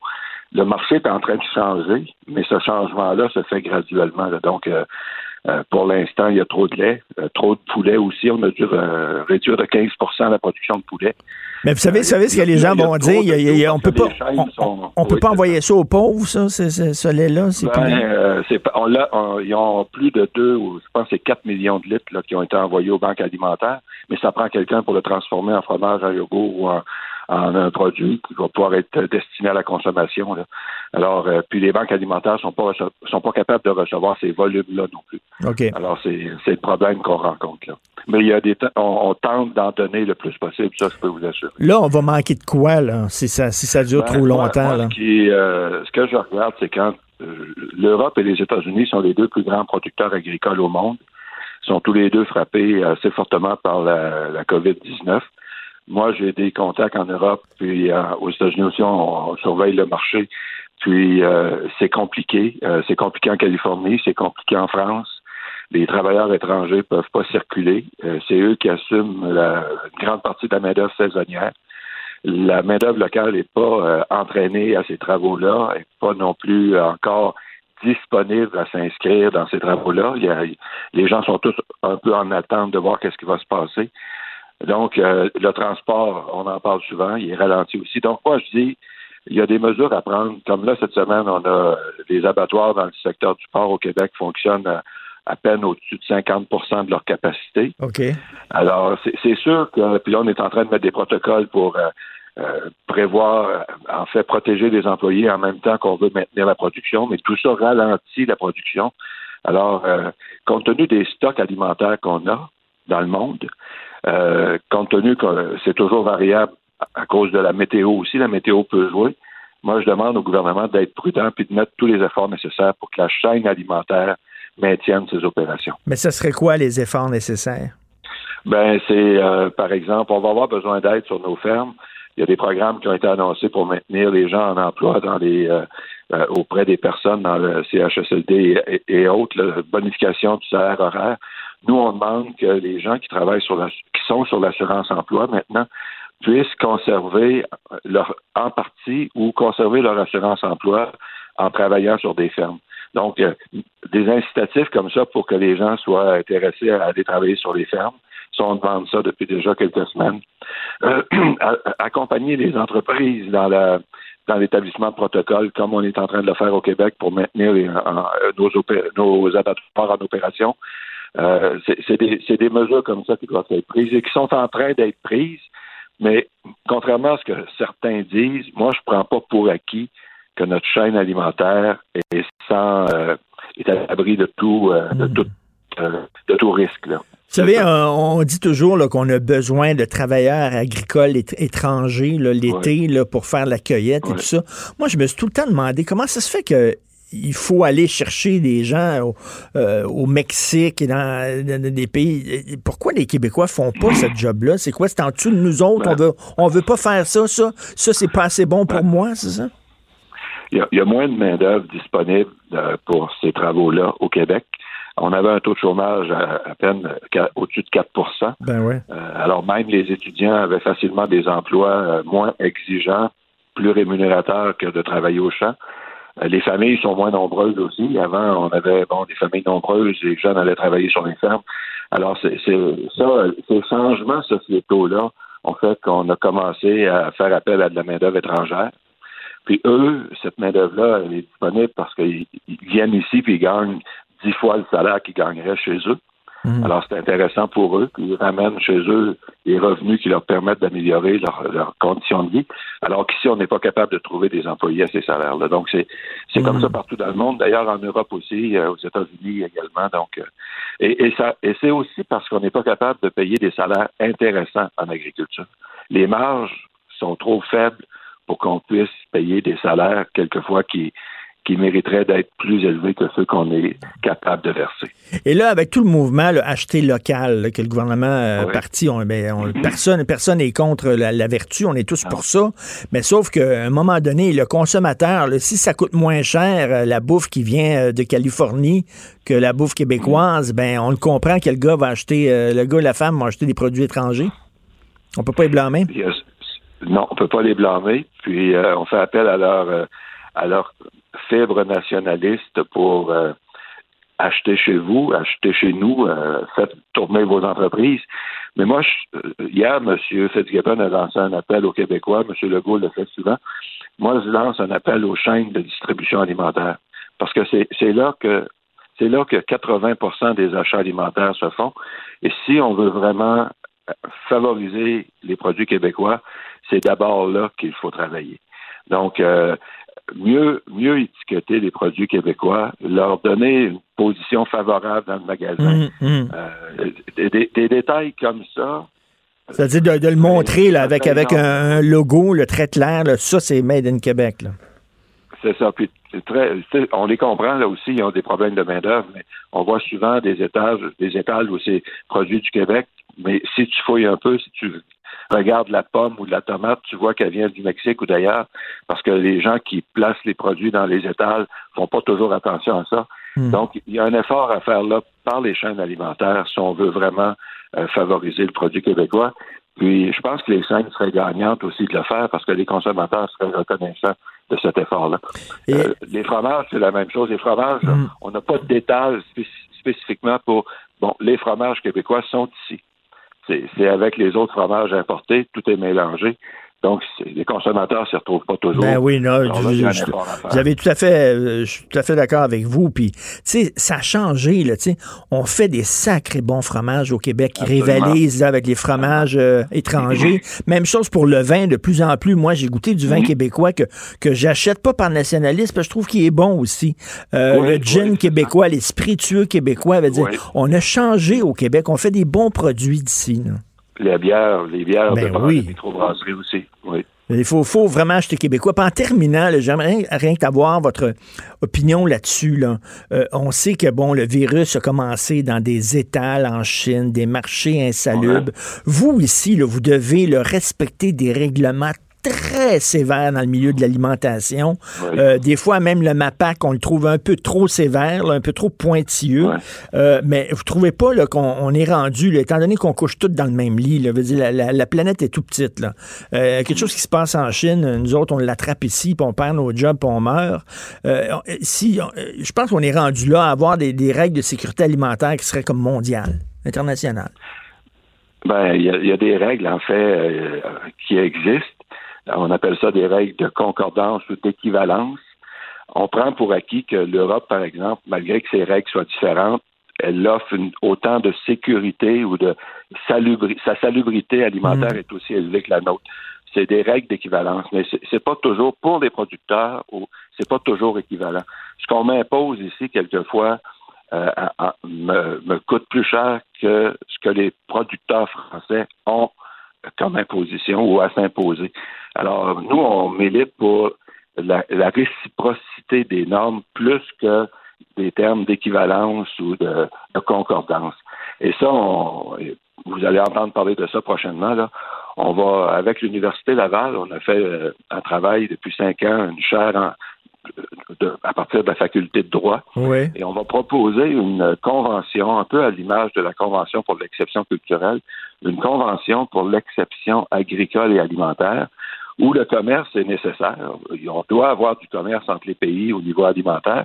Ça fait partie de la sécurité alimentaire, mais où on va donner à chaque pays également un peu plus d'autonomie ou permettre à chaque pays d'avoir une plus grande autonomie alimentaire pour assurer sa propre sécurité alimentaire. Ah oui. Alors, on va, c'est un projet qu'on a sur la table là, de, et on est rendu à faire connaître cette convention-là et à la publier. Alors, euh, c'est ce qu'on propose. Super intéressant, ça, surtout euh, dans le contexte effectivement de la crise euh, d'aujourd'hui. On va suivre ça de près. Merci beaucoup, M. Marcel Groslot, président général de l'Union des producteurs agricoles. Bonne journée. Merci, M. Martineau. Au revoir. Pendant que votre attention est centrée sur vos urgences du matin, vos réunions d'affaires du midi, votre retour à la maison ou votre emploi du soir, celle de Desjardins Entreprises est centrée sur plus de 400 000 entreprises à toute heure du jour. Grâce à notre connaissance des secteurs d'activité et à notre accompagnement spécialisé, nous aidons les entrepreneurs à relever chaque défi pour qu'ils puissent rester centrés sur ce qui compte, le développement de leur entreprise. Nous rejoindre en studio, Studio à commercial cube.radio. Appelez ou textez 187 Cube Radio. 1877 827 2346. Politiquement incorrect. Alors, tous les lundis, on parle avec l'essayiste et journaliste Jérôme Blanchet-Gravel. Salut, Jérôme. Salut Richard, j'espère que ton hamster euh, court pas trop ces temps-ci. Non, non, écoute, là, je- merci. Je suis optimiste ces temps-ci. Les chiffres le montrent que, écoute, peut-être que le dans fin mai, euh, le, le pire va être derrière nous. En tout cas, on verra. Je croise les doigts. Écoute, ça a l'air que j'ai lu dans le devoir, ça a l'air qu'il faut pas critiquer la Chine. Ben non, ce serait nous euh, les coupables euh, pour faire changement, pour changer de la cassette. C'est une Ben chronique de. Non, c'est étonnant. C'est une chronique de Jean-François Nadeau euh, ce matin qui, euh, bon, tu l'as lu. Ben oui. Euh, Jean-François Nadeau, journaliste très connu, excellent journaliste, euh, mais qui, en gros, euh, croit au- encore au mythe d'Adam et Ève. hein, ce, que nous, ce qui nous dit Nadeau sous couvert euh, de, de grandes leçons d'histoire. et On le remercie pour ça, de, faire euh, notre éducation historique. Finalement, c'est que c'est nous, hein, l'Occident, qui avons tendu la pomme euh, à la Chine, celle du capitalisme. Donc, indirectement, ce serait encore nous euh, les coupables. hein. Tu vois un peu le, le tour de passe-passe, hein, toujours la, la repentance coloniale. Euh, donc, si, si le régime chinois est un régime euh, totalitaire, si c'est un régime qui a passé par le communisme et tout ça, bon, c'est la faute des Occidentaux. Nous, nous, avons transmis aux Chinois nos, nos, nos mauvaises idéologies, le capitalisme, le, capital, le communisme aussi a été plutôt occidental, faut le rappeler. Donc, bref, tout ça, un tour de passe-passe pour nous faire dire, pour nous dire que c'est encore nous, euh, les, euh, les Occidentaux. Nous sommes les coupables, les inventeurs du méchant capitalisme, les destructeurs de la planète. Euh, c'est un mythe, Richard, qui, qui en a plus pour longtemps. J'ai l'impression que les antiracistes, la, la, la gauche antiraciste est en train de vider ses dernières cartouches. Là, je pense que c'est non, non, mais c'est clair, c'est un peu l'énergie du désespoir parce que le monde, hein, le, le monde de la, de la gauche est en train de s'effondrer en grande partie. On le sait avec le retour des frontières, avec le retour des États, du politique. Euh, pas de toute la gauche, d'une partie de la gauche, la gauche plus postmoderne, la gauche économique va, va revenir, euh, mais c'est une gauche qui, qui, qui, est moins en Amérique du Nord, c'est une gauche qui existe plus à, en Europe, celle-là. Mais, euh, mais c'est ça, la, la, gauche est en train évidemment de chercher des alternatives là. Mais, mais, mais, mais Jérôme, comment, Ouais, comment, comment, comment, comment, euh, comment on peut excuser un régime qui a menti à sa population, euh, que, qui a voulu faire arrêter des, des médecins qui tiraient la sonnette d'alarme, euh, qui mentaient sur les chiffres, qui mentaient sur le nombre de morts. euh, que, comment on peut excuser ces régimes-là en disant c'est notre faute à nous? Voyons. Ben c'est ça, c'est là où je voulais en venir. c'est que voyons, euh, c'est un peu fort de café. Je veux dire, euh, si, la gauche veut se trouver un autre, une, une autre figure de l'opprimé par excellence, vaut mieux pas choisir la Chine. La Chine ne fait pas pitié aujourd'hui, Richard. Elle faisait peut-être pitié euh, avant la Première Guerre mondiale, avant la Deuxième Guerre mondiale, surtout après le viol de Nankin dont tu as parlé récemment dans le journal. Mais la Chine ne fait pas pitié en diplomatie, on le sait. Euh, c'est un pays qui est de plus en plus arrogant. Puis comme tu dis, oui, ces mensonges ressortent, remontent à, la surface, c'est évident. Et, même moi, je, me suis toujours méfié euh, des théories du complot. Euh, je pense pas encore que c'est la Chine. Je pense pas que la Chine euh, est, évidemment programmée. Là, ça se programme pas le virus, puis que ce soit un, un, plan machiavélique de la Chine pour faire tomber l'économie occidentale. Euh, mais s'il s'avérait quand même, Richard, que la Chine ait su que ce serait aussi grave et qu'elle l'ait caché, étant donné l'effondrement des économies occidentales, en particulier américaines, Écoute, euh, je, crains de plus en plus qu'on aille vers une guerre froide. au sortir de la crise, c'est pas une guerre totale. Ça, serait étonnant parce qu'évidemment, une guerre entre les États-Unis et la Chine, ça voudrait dire la destruction d'un des pays, ben comme un peu avec l'URSS. Donc, euh, c'est un peu impossible dans un sens. Mais je pense qu'on est peut-être déjà en guerre froide avec la Chine, l'Occident et en particulier les États-Unis. Ben oui, avec une grosse guerre économique. Mais ça me fait rire. C'est toujours, c'est toujours l'Occident blanc, patriarcal qui est coupable de tout. Ils réussissent toujours à ramener ça à nous autres.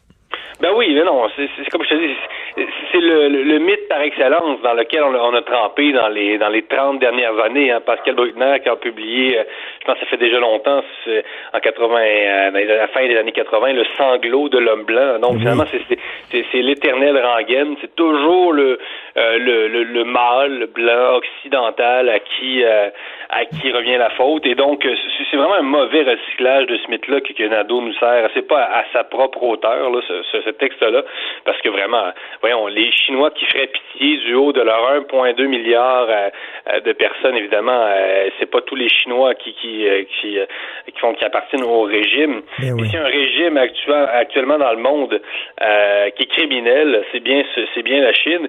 Et je te dirais même, Richard, qu'on va bientôt regretter les islamistes comme ennemis. Hein. Je veux dire, quand on, c'est fou là, mais on, va entrer dans cette ère-là. Bientôt, on va se dire, mon Dieu, que quand on avait les islamistes, on en avait-tu, on était-tu bien dans un sens, on avait un ennemi qui était finalement tellement faible et désorganisé par rapport à ce régime-là, euh, qui est une vraie fourmilière totalitaire. Euh, je veux dire, ce sera pas du tout le, même style de combat. Là. On, tout à fait. Tout à fait. Écoute, euh, il faut parler là, de l'explosion de cas de COVID-19 là, euh, chez les communautés assidiques. Euh, il y, y, a des leaders assidiques là, qui ont été corrects, qui ont dit à leur communauté, écoutez, il faut fermer les synagogues, blablabla, bla, bla, mais il y a quand même une résistance de certaines personnes dans ces communautés-là qui veulent rien savoir. Oui, ben c'est ça. Hein, et euh, non, non, c'est des comportements qui sont inacceptables. Euh, la, crise nous a fait découvrir et redécouvrir plusieurs choses. Hein, et, euh, et ce qu'on redécouvre aussi en ce moment, c'est que la diversité religieuse euh, c'est pas toujours positif. Hein. Hmm. Euh, je veux dire, euh, c'est un phénomène humain. Donc, il y a des bons côtés, il y a des mauvais côtés. Le multiculturalisme nous avait fait croire que le, la diversité religieuse, c'était, ça, ça, ne comportait que des avantages. non, c'est pas vrai. Que, comme je te dis, c'est un phénomène humain. et là, donc, on redécouvre hein, que le côté très irrationnel de la religion, c'est comme si dans les hmm. dernières années, avec le discours bisounours, c'est tout ça, fleur bleue de Justin Trudeau et compagnie, on avait présenté seulement les religions sous, leur côté là, euh, romantique, c'est beau, c'est la spiritualité, on est en harmonie avec le cosmos, hein, tu, comprends un peu? Mm-hmm. euh, la, vision très Walt Disney de la religion. Et là, bang, avec la crise, on redécouvre, non, c'est pas vrai. Et plus que ça, euh, la religion poussée à l'extrême, que ce soit du côté chrétien, musulman ou juif, là, ça, ça peut être même une un danger pour la, cohésion, euh, cohésion sociale et présentant un danger même pour la population parce que là, on a des leaders des communautés assidiques qui nous ont dit euh, nous les juifs euh, orthodoxes, on veut pas être des boucs émissaires. Donc ils, ils, ils nous disent qu'ils veulent pas euh, qu'on euh, être des victimes de la crise. Mais oui, mais c'est parce que c'est vous euh, qui, en, en, ne suivant pas les consignes, risque de faire de réelles victimes, c'est-à-dire des morts. Donc, ben oui, j'ai lu un texte dans Radio-Canada, il dit oui, mais on n'a pas de télévision, notre religion nous interdit d'avoir la TV, donc on n'était pas au courant. Mais là, à un moment donné, là, si on est en pleine crise nationale, puis ta religion t'interdit de t'informer, ben il y a quelque chose qui ne va pas avec ta religion, là. Oui, non, non, non. Hein. Écoute, c'est la responsabilité de, de, de, tous et de toutes les et de toutes les communautés et, et personne qui va me faire croire sur la terre, là, je veux dire, je reviens de Mexico, tout le monde, ou à, à, peu près, à part les gens qui savent pas lire, là, et, euh, et, au contraire, les communautés juives sont reconnues pour euh, ben avoir des, des, taux de diplomation très, très élevés. Là. Je veux dire, ce sont des gens éduqués, les juifs. Là. je veux dire, ce sont des gens intelligents et éduqués. Là. Donc, il faut pas nous faire croire qu'ils sont pas au courant. Là. Ils sont très, très au courant. Ce sont des gens très, très informés, très au fait de l'actualité économique et tout. Là. Donc, il faut pas nous prendre pour, pour des cons. Donc, non, c'est ça, les juifs orthodoxes ont, ont une responsabilité aussi, doivent Et- faire passer le, le message dans leur communauté. Puis, euh, Et ce qui est vraiment fâchant, c'est, bon, il y a certaines communautés, pas toutes, mais il y a certaines communautés, on a l'impression qu'ils vivent au Québec, mais c'est comme un hôtel, le Québec. Tu sais, bon, euh, ils s'intéressent pas vraiment à ce qui se passe, ils regardent pas les points de presse des communautés, euh, des autorités, etc. Sauf que quand ils tombent malades, ces gens-là, là, soudainement, ils redécouvrent les vertus de la solidarité, puis là, ils redécouvrent les vertus d'être québécois. Ils sortent leur carte d'assurance maladie. Là, ils sont québécois, soudainement. Ben c'est ça, hein, la crise fait ressortir un peu ce, ce manque euh, de cohésion sociale là, comme je te dis. Puis oui, mais il faut faire attention parce qu'en temps de crise, évidemment, les gens sont euh, sont, sont, sont, anxieux. euh, c'est sûr qu'il peut y avoir des dérapages. Donc c'est sûr que euh, les crises, c'est genre de, de, euh, d'événements qui peuvent faire ressurgir des, des comportements haineux, etc. Donc euh, euh, tout le monde doit faire attention, mais eux, eux aussi, là, ils, ils savent que bon, il y a peut-être un petit petit fond d'antisémitisme au Québec, et eux aussi ont la responsabilité de ne pas le faire ressurgir. euh, je veux dire, je, dis pas que qu'il faut excuser les comportements racistes, là, c'est pas que non, non, dis, non. là. Mais, mais, mais dans, un, dans un contexte où on sait qu'il y a de l'agisme, que les gens peuvent être à, à cran, les gens sont nerveux, peuvent insulter des personnes âgées, tout ça, ben là, c'est sûr qu'il faut faire tous attention pour préserver la paix sociale. Ben, il faut, il faut Et, être euh, solidaire, puis être solidaire, ça veut dire s'intéresser à ce qui se passe dans ton pays, puis euh, tu sais, être solidaire les uns les autres, pas penser rien qu'à ta communauté, rien qu'à ton petit clan. là. On est tous ensemble, on est tous des Québécois. Ça, il faut oui, agir ça, comme ça. C'est ça le sens de la solidarité, effectivement. On retrouve le, le sens du commun, le, le Oui. sens de la société, puis on met de côté euh, nos petites divisions euh, religieuses, culturelles, ethniques. C'est effectivement, c'est pas le temps de nous diviser en tribus. Euh, c'est pas le temps de, de, de faire ressortir. D'ailleurs, euh, c'est- c'est- quand je dis que le, le, le- le monde de la gauche est en train d'un peu de s'effondrer, ben cette gauche régressive qui nous a dit dans les 20 dernières années que non, la société, il y avait des noirs, il y avait des blancs, il y avait des juifs, il y avait des musulmans. Non, là ce qu'on dit, comme tu dis Richard, il y a des Québécois, Mm. il, y a, il y a un gouvernement, il y a, il y a- il y a un, pilote, euh, c'est François Legault, on le suit, on y va. Euh, donc c'est évidemment c'est ça, ça fait la cohésion sociale. Il n'y a rien de plus important en temps de crise, et c'est pas le temps de faire ressortir nos différences. C'est le temps de de, c'est c'est le temps est à l'union euh, des forces et non à la division euh, du, du social. Je pense que Tout euh, je à pense que tout le monde- je pense que les gens comprennent ça de manière assez instinctive. là. Tout à fait, tout à fait. Écoute, merci beaucoup. Passe une excellente semaine. Jérôme Blanchet-Gravel, merci. Bonne semaine, bye. Salut. Richard Martineau. Politiquement incorrect. Cube Radio. Alors, on discute avec Maître François-David Bernier, avocat en analyse judiciaire, qui anime ici l'émission Avocat à la barre le samedi et le dimanche à 11h à Cube Radio. Salut François-David. Salut Richard. Écoute, ça tombe bien qu'on se parle aujourd'hui avec le tapon qui a toussé sur le terminal. là. Euh, actuellement, dans une crise comme ça, là, quelqu'un qui tousse d'en face, là, c'est un voie de fait, ça, là, non? Oui, c'est rendu un bois de fait parce que dire, justement, j'ai écrit ce matin là-dessus, là, tousser, euh, quand tousser devient une arme, parce que euh, avant, c'était tousser dans la face de quelqu'un. C'est sûr que si tu avais une intention comme violente en arrière, ça pouvait être un bois de fait. Puis on avait vu des cas de gens qui crachent au, visa- au visage. Et que ça avait été considéré comme des voies de fait parce que pour commettre ce voie de fait-là, il faut que tu aies une menace d'utiliser la force ou de l'utiliser, tu sais, puis il faut que tu aies la capacité de la faire. Fait que, tu sais, c'est de tousser d'en face de quelqu'un en prétextant, je sais pas le, détail, d'avoir la COVID, par exemple. Ben oui, c'est un voie de fait, c'est, certain avec la situation, la pandémie. Puis, puis lui, il n'a pas toussé Euh, dans la face de quelqu'un, mais il a toussé sur un terminal en sachant fort bien qu'après ça, le travailleur de, du restaurant euh, commande à l'auto euh, toucherait ces boutons-là. Veut dire, c'est- Ah non, c'est, déréglé comme comportement. J'ai pas le détail. a tu, il, a, tu- il, a, il a toussé dessus en disant qu'il y avait la COVID ou. euh, Non, non, non, il a toussé dessus comme ça. Il était avec des amis dans l'auto. Ses chums sont partis à rire. En tout cas, bref, il s'est fait pincer, puis euh, il a perdu son emploi. Euh, Ah, son ouais. employeur le sacré dehors. Euh, D'ailleurs, lui, ce gars-là, là, qui a perdu son emploi, est-ce qu'il pourrait revenir sur son employeur en disant ça n'a rien à voir avec ma job, ce que j'ai fait, c'est une joke niaiseuse, mais j'ai pas à perdre mon emploi pour ça? Ben, c'est sûr que tout ce qui est accusation, quand ça n'a pas de lien avec l'emploi, la charte dit que théoriquement, euh, c'est pas supposé affecter ton emploi. Mais je veux dire, c'est tellement innocent. que, je sais pas comment le dire, mais c'est, comme quelqu'un qui va sur Internet puis qui fait une menace de mort. Puis après ça, il dit Ah, c'est une joke. Ben Tu oui. je veux dire, c'est, c'est, c'est, tu sais, il faut vraiment que tu aies zéro, zéro jugeote pour penser à faire une blague de même. Puis je pense il, il pourrait être accusé de voie de fait, puis même s'il dit que c'est des blagues, à quelque part, euh, il, y a, l'intention, là, c'est, je pense que c'est c'est de, de, déranger. Puis c'est, Mais tu sais, quelqu'un, là, il y, a, il y a des consignes. Il y a des consignes de sécurité qui sont en place. Là. Euh, quelqu'un qui euh, euh, ne respecte pas volontairement, veut rien savoir des consignes de sécurité, il met notre santé en danger à toi puis à moi.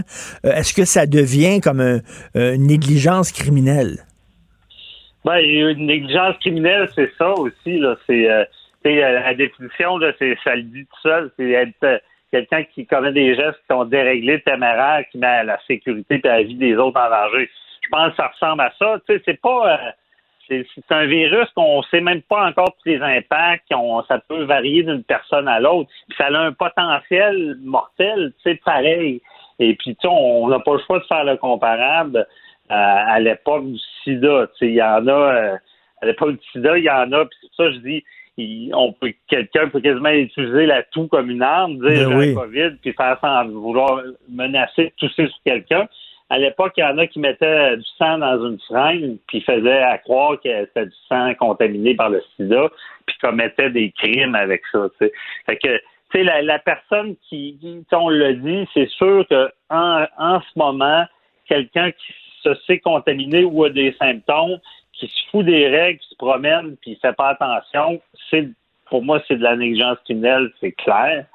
Là, lui qui fait une blague en toussant sur le terminal, tu sais, moi, je viens d'apprendre cette nouvelle-là ce matin.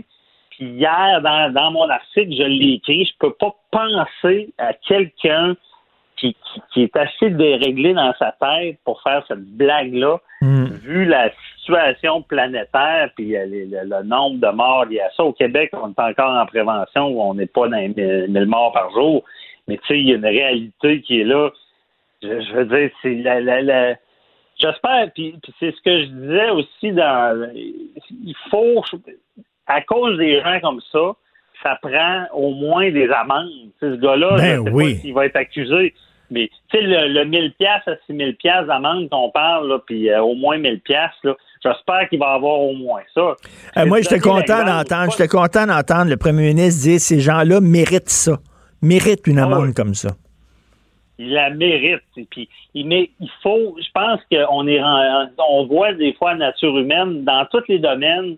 Quand tu commets des écarts, tu as des punitions. Parce que malheureusement, on marche de même, puis j'enlève pas que la part des gens sont de bonne foi puis ils respectent les, consignes, mais il y en aura toujours qui vont faire n'importe quoi puis qui ont besoin du bâton pour dire regarde, tu fais pas ça. Puis ce gars-là qui tousse un terminal, c'est il, mérite, puis il faut que ça se sache, il mérite une punition pour ça. Parce que faut donner l'exemple à tous les tapons qui pourraient faire le même genre de blague. Exactement. Puis tu euh, disais, là, après le 11 septembre, les gens qui faisaient des, mauvais, des, mauvaises blagues, des, des, faux, des faux appels à la ah bombe, ben, c'est la même affaire. c'est la même affaire. Après le 11 septembre, il y, en a eu qui ont été arrêtés, accusés, qui ont fait des blagues en disant qu'il y avait une bombe à l'aéroport. Mais tu sais, encore là, il faut, il mérite tout ça parce que c'est c'est déraillé de, faire ce genre de blague-là. Puis, tu sais, il faut. Là, c'est un cas, mais malheureusement, on a vu d'autres cas. Il y a des gens qui ont, qui ont menacé de tousser sur des policiers. Il y en a qui vont faire une blague en toussant vers quelqu'un, en disant Ah ah, j'ai la COVID, ça va être une blague. Mais imaginez la conséquence sur la personne après ça qui, qui va passer un mauvais. Euh, au moins un mauvais 14 jours de se dire, coudon, euh, ben oui, non, non, c'est épouvantable, ça.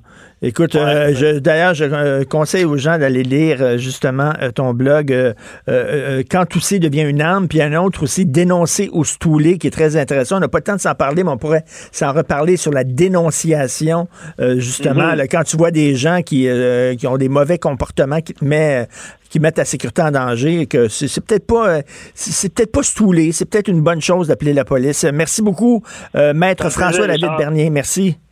Bye bye. Ben, Jonathan, euh, dans des crises, euh, on, on, se révèle, on découvre des talents qu'on n'avait pas. Euh, donc, ta, ta blonde s'est découvert un talent de coiffeuse. T'as vu ça? Sur Facebook? Mais oui, elle s'est fait la main sur euh, notre fils de 9 ans. Et Puis c'est- honnêtement, elle le a fait une est bon. bonne job.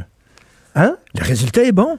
Vraiment, vraiment. Tu sais, je j'aurais pas choisi que c'est parfait, mais euh, mon gars était vraiment rendu avec une, une touffe. Là. Il avait vraiment les cheveux très, très, très, vraiment excessivement longs, parce qu'on était dans une phase où euh, il veut se faire pousser les cheveux, tu sais.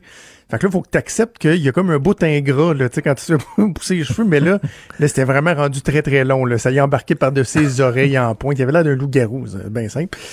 Fait que là, ma blonde s'est faite la main sur lui, et là, je suis en, euh, je suis en moment d'interrogation à savoir est-ce que je vais le faire, est-ce que, est-ce que je vais passer, moi, sous Hey, ses. euh, toi, là, toi en plus, dès que dès que ton cheveu commence à frôler le bord de ton oreille, tu capotes.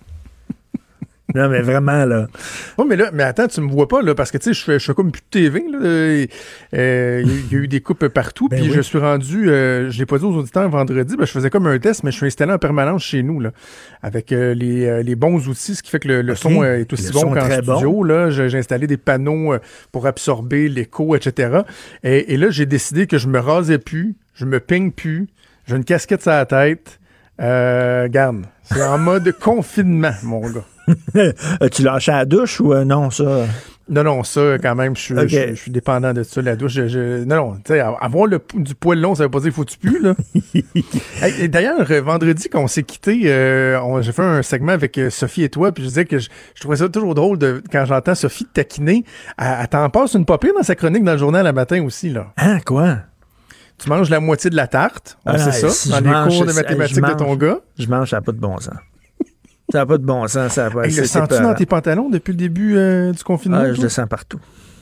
Ah, ouais, dire, comme aussi. a dit Michel Hébert, là, après la crise, il va falloir que je travaille fort pour aplatir ma courbe. non, j'avais pas vu ça, c'est donc bien bon. c'est bon. Ah non, moi aussi, mais, j'ai- mais je l'ai accepté. Tu sais, j'ai, euh, comme mes, mes tricheries au keto, là, il y en a un petit peu plus, là. Tu sais, les enfants mangeaient une poutine samedi soir, Oh. là, papa a pris deux, trois bouchées juste pour les égaliser, là. Être sûr, que- être sûr que tout est correct. Euh, tu sais, non, mais un moment donné aussi, là. Tu sais, faut, Hey, faut se faire du avoir du fun, là? Ce qui m'écoeure, c'est que je marche plus que jamais. Je vais prendre des marches de 30-40 minutes une à deux fois par jour, puis euh, en marche rapide, là, tu sais. Puis pourtant, j'engraisse pareil. Hey, euh, j'ai parlé à Gaétan Barrette tantôt. Puis il dit cet été, on va, on va se faire des barbecues euh, dehors, on va être sur les terrasses, on va être dans les piscines. Cet été. Ben, ouais. Plus, plus vers le milieu, la fin de l'été que le début, mettons. Là. Mais, mais en même temps, tu sais, aussi bien être optimiste quitte à, à- à réajuster le tir que d'être complètement défaitiste, fataliste. là. C'est vrai. Je, je veux dire, la vie, elle va continuer. Là, Euh, tantôt, je répondais, euh, je voyais un courriel là, de, la, de la gang qui ouvre ma piscine d'habitude. là. C'est niaiseux. On dirait que pendant une fraction de seconde, je me suis dit, euh, ouais, je le fais-tu faire cette année? Ben oui, je le fais faire cette année. Voyons, Christy. On va continuer à vivre, là. On commence à faire beau dehors. La neige commence à fondre à Québec. Je sais qu'à Montréal, vous n'avez déjà presque plus, mais nous autres, elle vient de commencer à, fondre. Euh, je- on va se baigner, là. On va couper le gazon. On va. Eh oui. on- Ça va sentir bon. d'avoir du bon temps. C'est bon dehors, quand même. Oui. Écoute, euh, on t'écoute. Bien sûr, euh, tu reviens, là, tu, tu Rien que ça à reviens faire, là-dessus. Ben, on n'est pas sorteux, hein, comme on dit. là. Écoute, euh, Maude qui est de retour. yes. Maude Boutet, je la salue. Elle nous a donné un coup de main. Merci beaucoup. Hugo Veilleux à la recherche. Merci à Achille Moinet à la console, à la réalisation. Merci beaucoup. On se reparle demain 8 h. Passez une excellente journée, tout le monde. Bye.